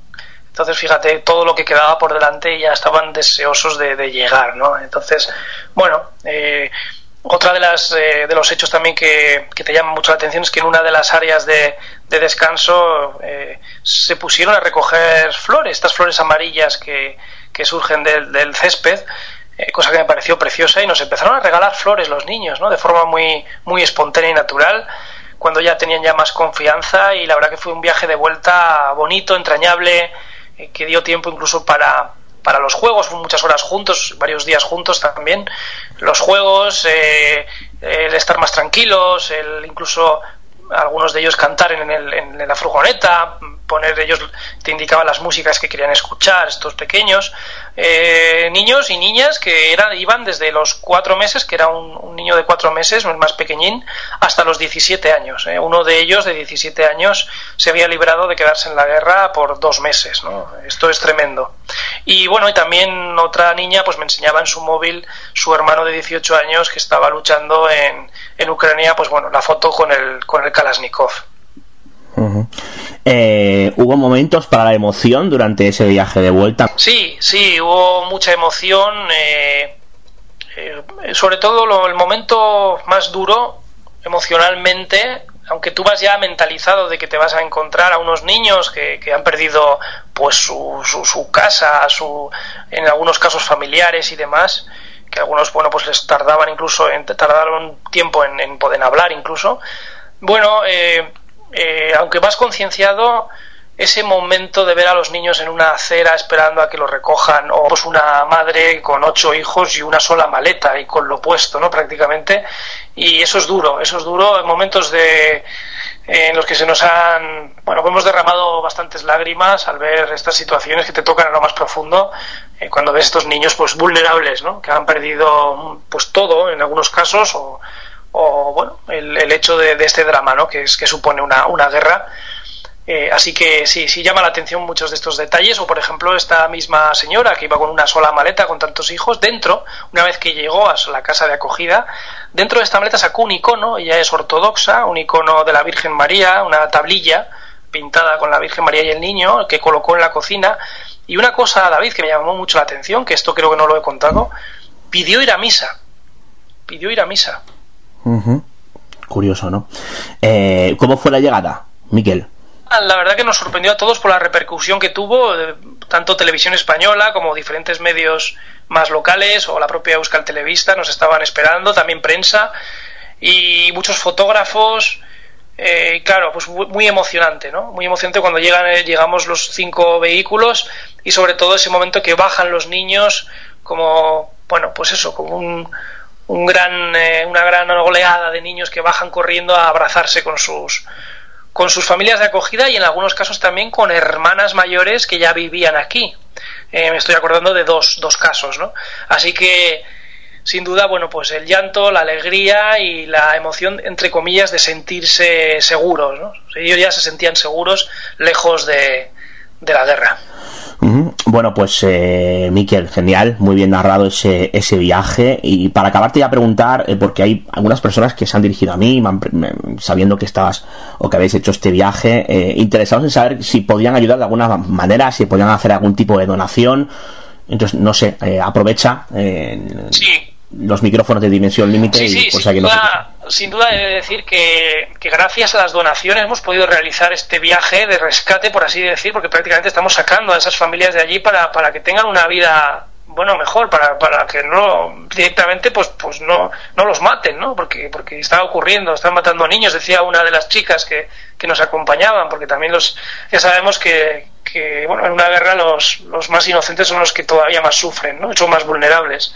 Así que, bueno, que se dirijan a mí personalmente, que es lo más sencillo, a través de, pues de las redes sociales si quieren, o de Twitter, arroba Miquel Navarro o Miquel Navarro Allensa, si me buscan en Facebook, pues bueno, que me escriban un, un privado, porque la verdad que sí que, que están llegando donaciones. Las donaciones son abrazadas de superación, que es la fundación con la que todo trazamos todo el tema económico, que además es, es algo muy limpio. Una fundación siempre legalmente es mejor que no una cuenta, evidentemente particular. Y ahí se está trazando todo el tema, el tema económico. Ten en cuenta que estos viajes no son baratos. Eh, cada furgoneta, más o menos, grosso modo, unos 2.000 euros. Eh, entre gasoil, que sabemos cómo está, los peajes, los hoteles. Al final, bueno, es un viaje costoso, pero eh, no vale nada comparado con lo que te llevas a cambio, ¿no? Que es, bueno, pues que estén los niños bien y que puedan tener una, una vida, pues bueno, mucho más eh, tranquila y, que tengan un futuro estos niños, ¿no? Ya no solo un futuro, sino un presente. ¿eh? Así que, que bueno, que Brazadas de Superación es la fundación a, la a través de, las cuales, de la cual pues estamos, estamos trabajando en, en, recibir las donaciones. Mm, muy bien, pues ahí quedan los datos. Y bueno, Miquel, ¿qué tal va The Blackout, el megalibro? Bueno, el megalibro en el que tú estás, por supuesto, implicado y atención, poema. no, no, no, no hace falta que especifiques en, en, qué sentido estoy implicado, Miquel. No, no es necesario. Usted, tiene usted que sentirse orgulloso, la verdad que es muy, es muy bonito. Y bueno, que también bueno, nos, nos, está, nos están llegando buenas noticias de que de que está dando sus frutos, sus primeros frutos de, de esa ayuda para el fondo de, de, Médicos Sin Fronteras, que a su vez, pues bueno, pues, pues gestiona también todas estos, todo esto, todas estas realidades que estamos sufriendo en los últimos tiempos. Así que, contento, contento siempre de colaborar contigo y de hay otros mundos, pero están en este que sigue más vivo que nunca y también más solidario que nunca a través de Sidonia y a través de la solidaridad para tender puentes. Y tú eres pionero, don David, en esto de crear puentes desde hace ya muchos años, así que yo he encantado de formar parte de Dimensión Límite y de, y de esas iniciativas que, si no es uno es otro, nos vamos a, nos vamos a embarcar. Sí, bueno, al fin y al cabo, eh, en este caso, bueno, todos los libros benéficos se dan la mano, este muy especialmente porque están publicados por la misma editorial, por Sidonia, y además todo lo recaudado tanto de, Blackout eh, como de... hay otros mundos, pero están en este en cuanto a derechos de autor y un pequeño porcentaje que añade Sidonia, al menos en el caso de este último, eh, van para un fondo de emergencias que echa humo, que ahora mismo echa humo, ¿no? Como es el de Médicos Sin Fronteras. Así que, pues bienvenida o sea, ¿no? Es otra forma también de colaborar directamente con todo aquello que está sucediendo. Don Miquel Navarro, un placer, una vez más, muchas gracias. Un abrazo, don David, encantado. Se alza la bandera blanca, por fin hay tregua concertada con las bestias del pasado. Han nacido varias ramas de las raíces olvidadas que esconde el tiempo en su regazo. Suaves se han modificado las líneas de mis manos, avisada a los profetas, mi suerte ya ha cambiado. En una urna de cristal le guardado siete que suena el rumor del mar. No necesito más que un punto cardinal y carreteras que dejen todo atrás. Somos guerra y paz, refugio y tempestad, inconsistente estabilidad. No necesito más que un punto cardinal y que mis huellas no dejen de menguar.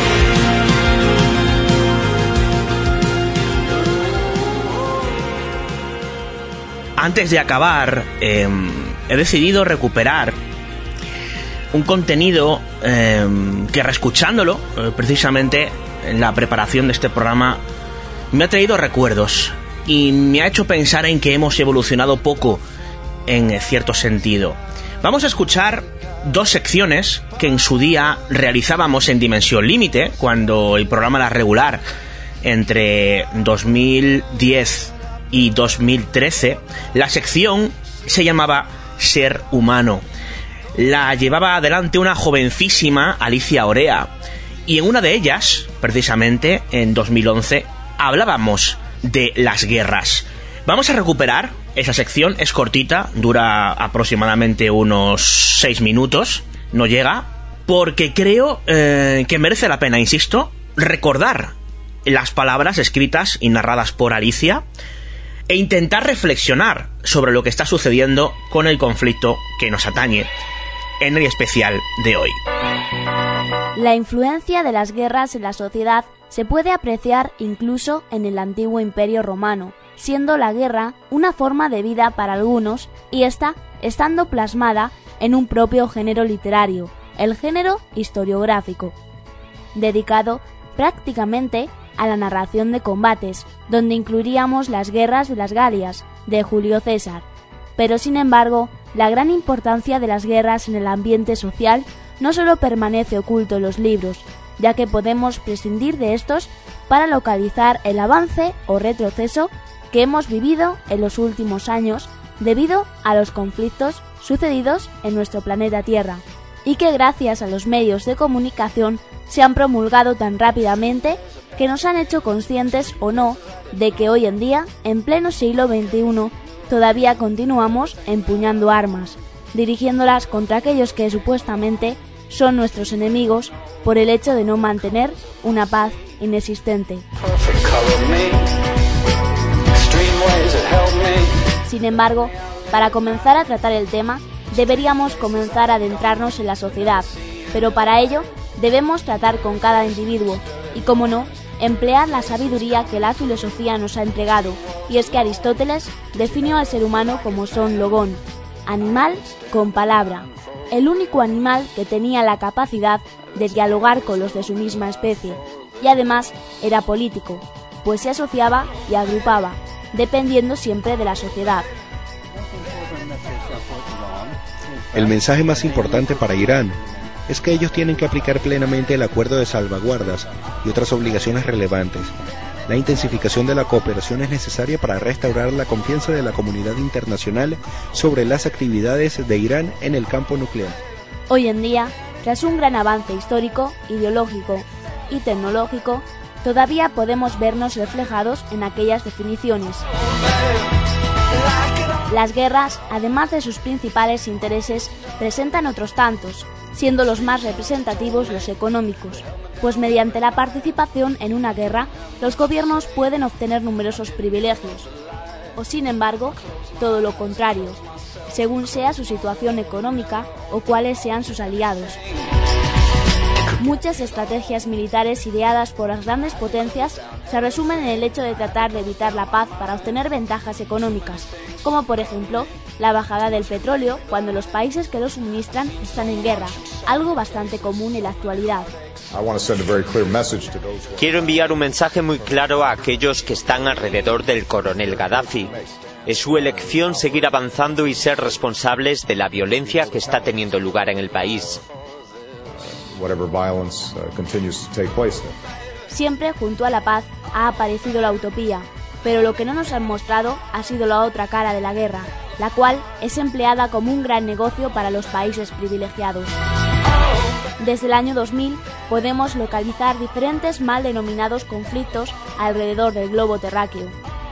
Podríamos comenzar mencionando la guerra de Irak, la de Pakistán, la que intentaba terminar con el narcotráfico en México, el conflicto en Sudán del Sur y en este año 2011 la rebelión en Libia.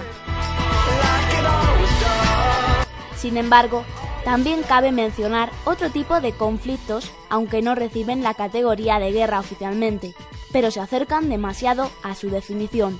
La insurgencia del Magreb, el conflicto de Baluchistán, la insurgencia en el sur de Tailandia, en el Cáucaso del Norte y en el sur de Yemen.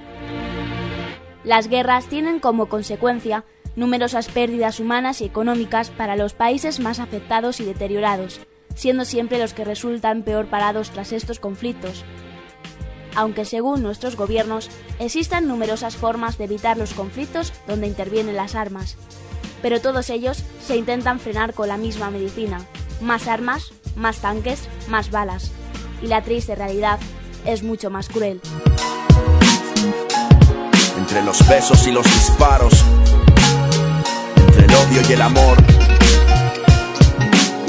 entre la sangre y el arte que ensució tus manos, entre las torturas y los abrazos, el sino del ser humano.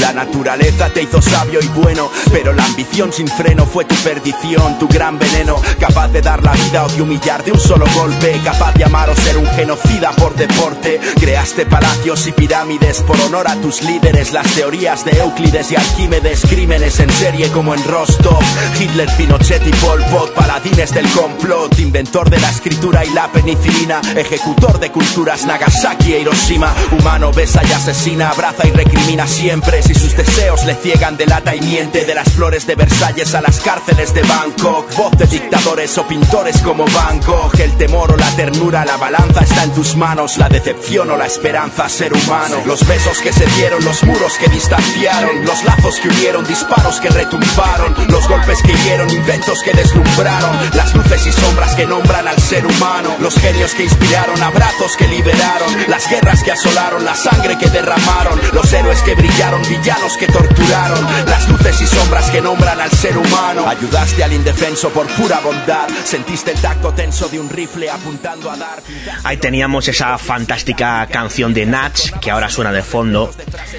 Y decíamos que íbamos a recuperar dos secciones. La primera la hemos escuchado, la segunda viene a raíz de una reflexión que yo me hago después de escuchar a Mikel Navarro. Él nos contaba que en ese convoy de vuelta iba un, un chaval que por dos meses se había librado de estar en el conflicto armado.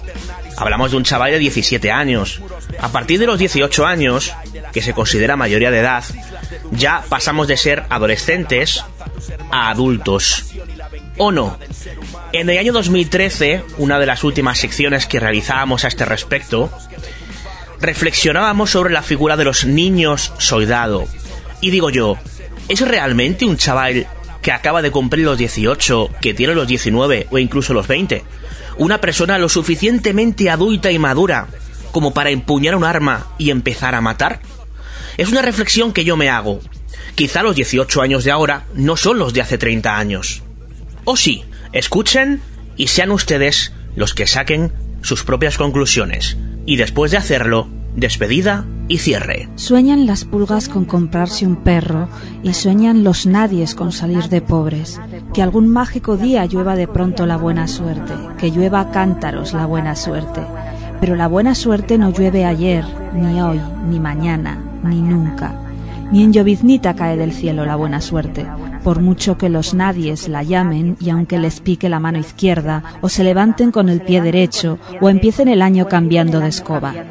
Los nadies, los hijos de nadie, los dueños de nada. Los nadies, los ningunos, los ninguneados, corriendo la liebre, muriendo la vida, jodidos, rejodidos.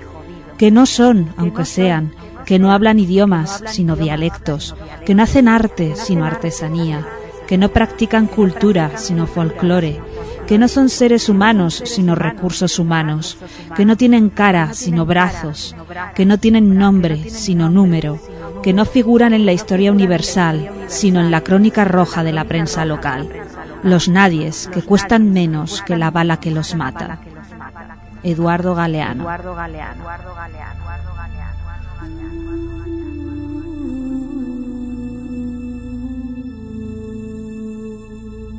Ser humano. Con Alicia Orea y David Cuevas.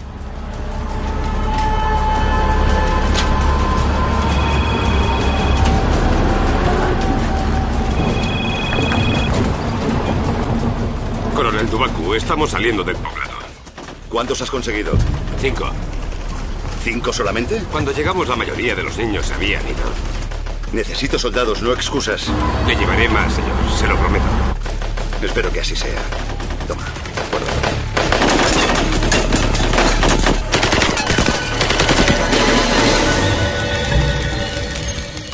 Aprenderéis a pelear como hombres. No me cabe la menor duda. Esto, soldaditos, os hará fuertes. Esto os hará libres. Vuestras madres y padres os han hecho muy débiles. Pero el general Yuma, él os hará poderosos. Os hará poderosos para que podáis salvar a vuestro país del gobierno corrupto y de los traidores que trabajan para él.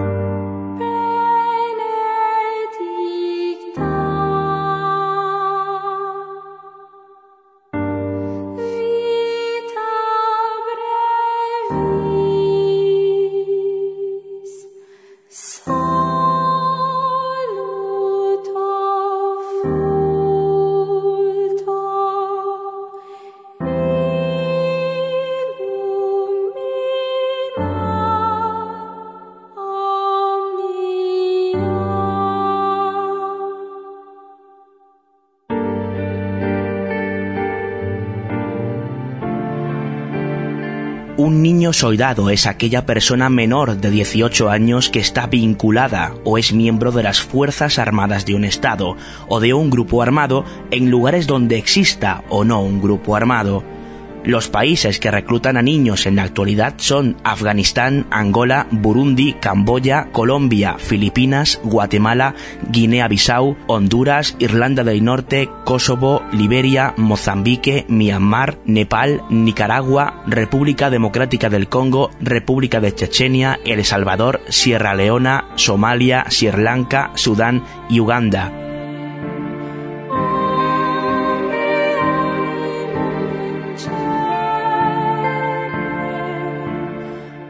Avanzaremos por continente situándonos, en primer lugar, en África. En la República Democrática del Congo, desde 1996, los niños soldados se encuentran en todos los grupos armados de este país y representan a un 35% de las tropas. La participación de dichos niños y niñas puede desarrollarse debido a que el servicio militar es obligatorio o voluntario. También se da el reclutamiento forzoso y mediante métodos de persuasión ofreciendo alimento, ropa, dinero o mejores oportunidades. ¿Queréis que os cante el himno de los rebeldes? Ooh, we fighting for save our people. Ooh, we fighting for save our country. Nosotros no creíamos eso, pero nos lo hacían cantar. Nos hacían creer que luchando acabaríamos con la corrupción y todo eso. Alfa ha regresado del infierno. Ahora quiere contarlo para que el drama no se repita nunca más. Como miles de niños en Sierra Leona, fue secuestrado por la guerrilla a los nueve años. Hasta los 15 fue un niño soldado. Lo que hacíamos en la selva, sabíamos que no estaba bien. Nuestro mismo comandante nos lo decía, pero no teníamos ninguna otra salida, porque al comandante también le habían matado a los padres y le habían secuestrado. Nos decía que matar y todo eso no estaba bien, pero que teníamos que hacerlo para sobrevivir. Gracias al surgimiento de la Convención sobre los Derechos del Niño y del protocolo facultativo acerca de la participación de niños y niñas en conflictos armados, se ha elevado la edad mínima de participación de 15 a 18 años. Los gobiernos de Ruanda y Uganda han empleado a niños en el conflicto con la República Democrática del Congo hasta los años 2002 y 2003, además de estar de acuerdo con los grupos políticos que reclutaban y secuestraban a estos niños.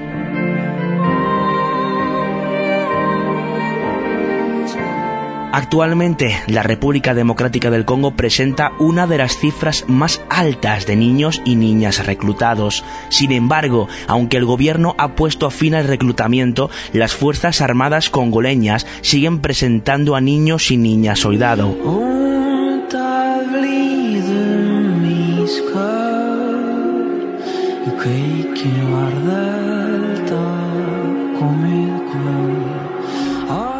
Igualmente ocurre con los grupos de Kivu septentrional y Kivu meridional. En esta zona se calcula que, según las cifras de 2012, existían hasta unos 35.000 niños soldado.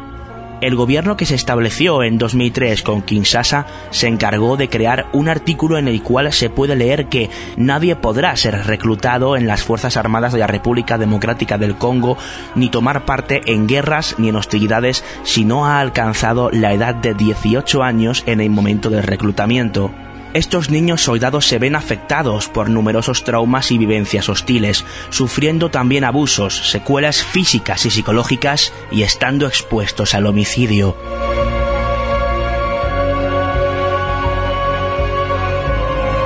Sin embargo, esta situación se da en otros muchos territorios, pasando a América como Colombia. En este país las cifras son de alrededor de unos 14.000 niños soldado. Estos son reclutados, sobre todo por las Fuerzas Armadas Revolucionarias de Colombia, las denominadas FARC, así como por las Autodefensas Unidas de Colombia, el Ejército de Liberación Nacional y paramilitares. Los reclutados en Colombia son, en su mayoría, adolescentes entre los 15 y los 17 años. Los rebeldes se cargaron el futuro de los niños que secuestraron. Les obligaron a hacer todo lo que no debe hacerse, y ahora es muy difícil cambiarlos. A menos que se tomen medidas muy serias, el futuro de estos niños es poco prometedor. El jefe supremo de Toncolimba es responsable de desarrollar su reino manteniendo las costumbres tradicionales, pero ahora le resulta difícil. Ahora tengo problemas para conseguir que los niños respeten a sus mayores, que vayan a la escuela, que hagan lo que nosotros solíamos hacer cuando éramos niños.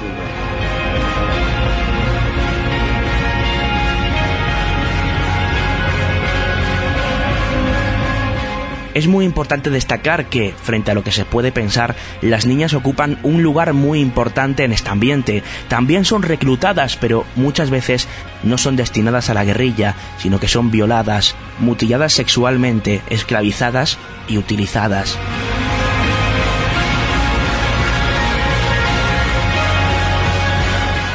El interés que despiertan los niños frente a los adultos se puede resumir en que resulta fácil reclutarlos, se les puede mantener con unos bajos costos, pueden desempeñar numerosas actividades, les utilizan sexualmente y frente a la ley cuentan con mayores ventajas, además de, por supuesto, la labor de inculcación ideológica que se lleva a cabo con ellos. Por otro lado, el reclutamiento de niños soldado también se encuentra presente en Asia, destacando Afganistán. En el año 2012 volvió a detectarse el reclutamiento además de abusos sexuales.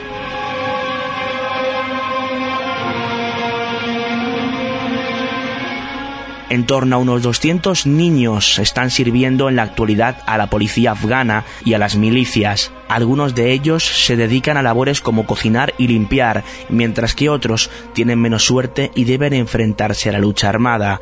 Alrededor del año 2004, 4.000 abandonaron las filas debido a una desmovilización promovida por UNICEF, que facilitó su reintegración aportando plazas escolares y recursos.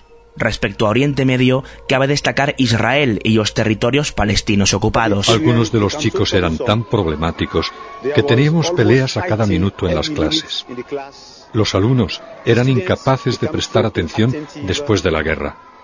En el recreo solo jugaban a la guerra y también notamos que los alumnos se robaban, abusaban unos de otros y se insultaban.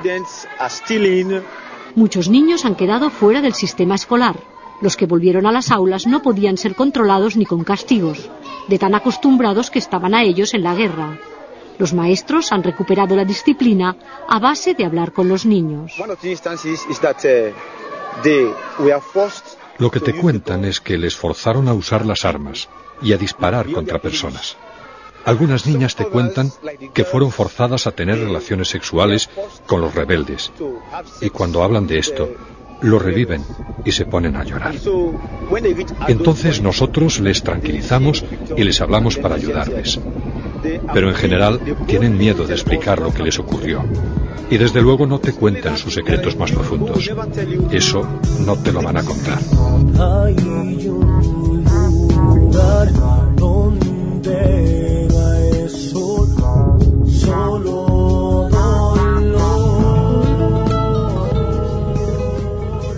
Es evidente que la necesidad de reclutar a niños se da cuando surge un conflicto, en la mayoría de los casos étnico, político o territorial. La necesidad de conseguir nuevos efectivos mancha de sangre las manos inocentes de estos niños que, si hubieran nacido en otro lugar, podrían estar viendo de manera incrédula la situación que están viviendo gracias a un televisor de plasma o escuchando quizás este pequeño monográfico en un cómodo podcast. Lamentablemente, esta causa no tiene fin, pero gracias a la actuación de las ONGs y, en ocasiones, a la colaboración de los gobiernos de las zonas conflictivas, se puede evitar que aumente esta cifra.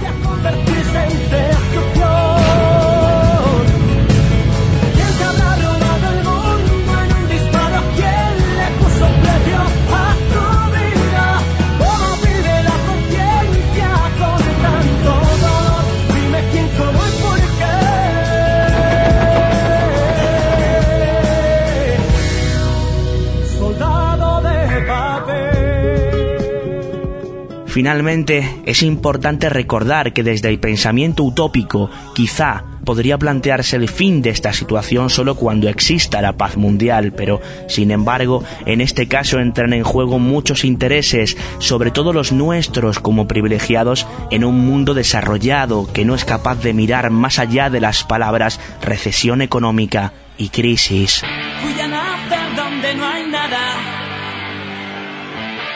Esa línea que separa el bien del mal. Mi tierra se llama miseria. Y no conozco la palabra libertad. Dimensión Fui límite. secuestrado en una guerra.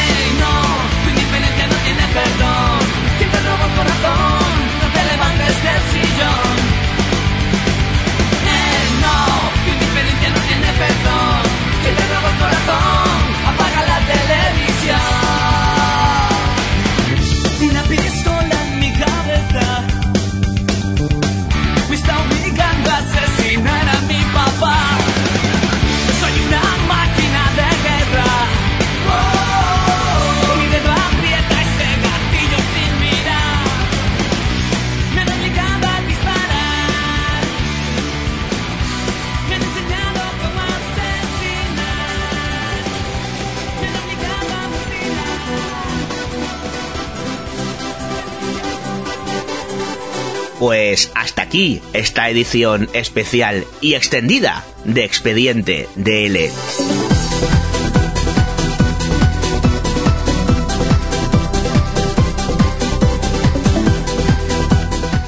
Aquí culmina este número 50, esta edición, como ya adelantaba, extendida.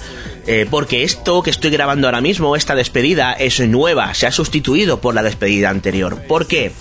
Pues porque ya os adelantábamos en el programa que, eh, como hubo cierto material que se quedó fuera por falta de tiempo y porque dimos eh, una especial importancia a la actualidad, a la inmediatez del contenido, eh, y finalmente así ha sido, finalmente se ha realizado esta edición extendida, pues me veo obligado, obviamente, a regrabar la conclusión de este programa para poneros al día de lo que ha sucedido. Bueno, para empezar, después de haber escuchado en la edición original a Diego Cortijo, Miquel Navarro, Julia Korniyenko eh, y todo lo que sucedió con la embajada, le hemos añadido una entrevista a la periodista freelance María Senovilla, que se encuentra ahora mismo sobre el terreno, que lleva ya eh, un mes y medio, concretamente en Odessa, que creo que da una perspectiva muy interesante. En cuanto a los rusos, ya os adelantaba que habíamos hecho todas las gestiones pertinentes para intentar conseguir una versión prorrusa, una versión pro-Putin que complementara el programa para tener así todas las perspectivas del conflicto. Bueno, pues ha seguido siendo imposible.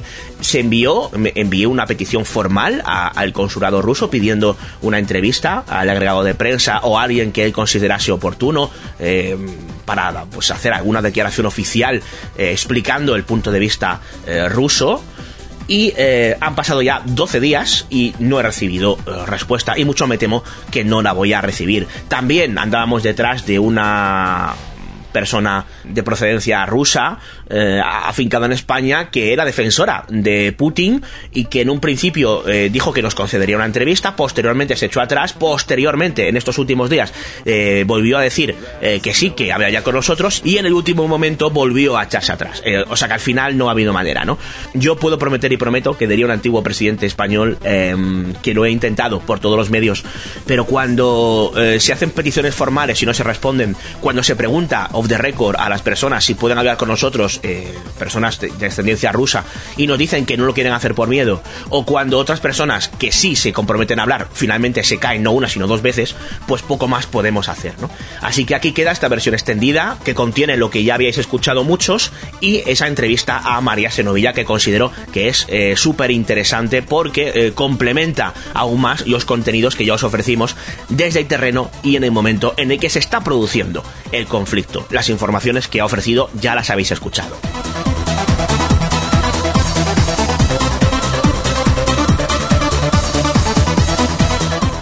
Sin más, hasta la próxima edición de Expediente DL, que será el próximo mes de mayo. Eh, seguiremos con esa periodicidad mensual que os hemos ido eh, ofreciendo desde el verano pasado.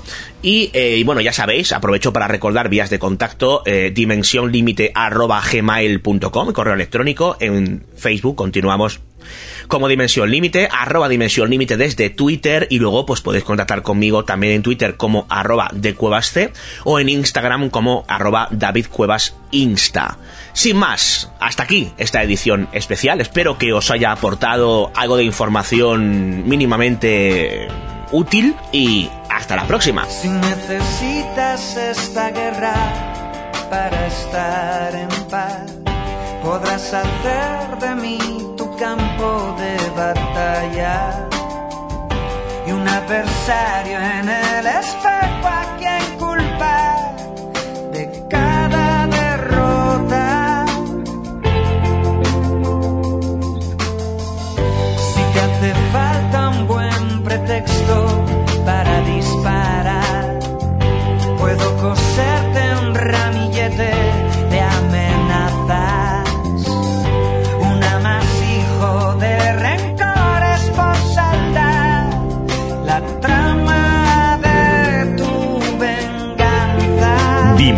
Límite.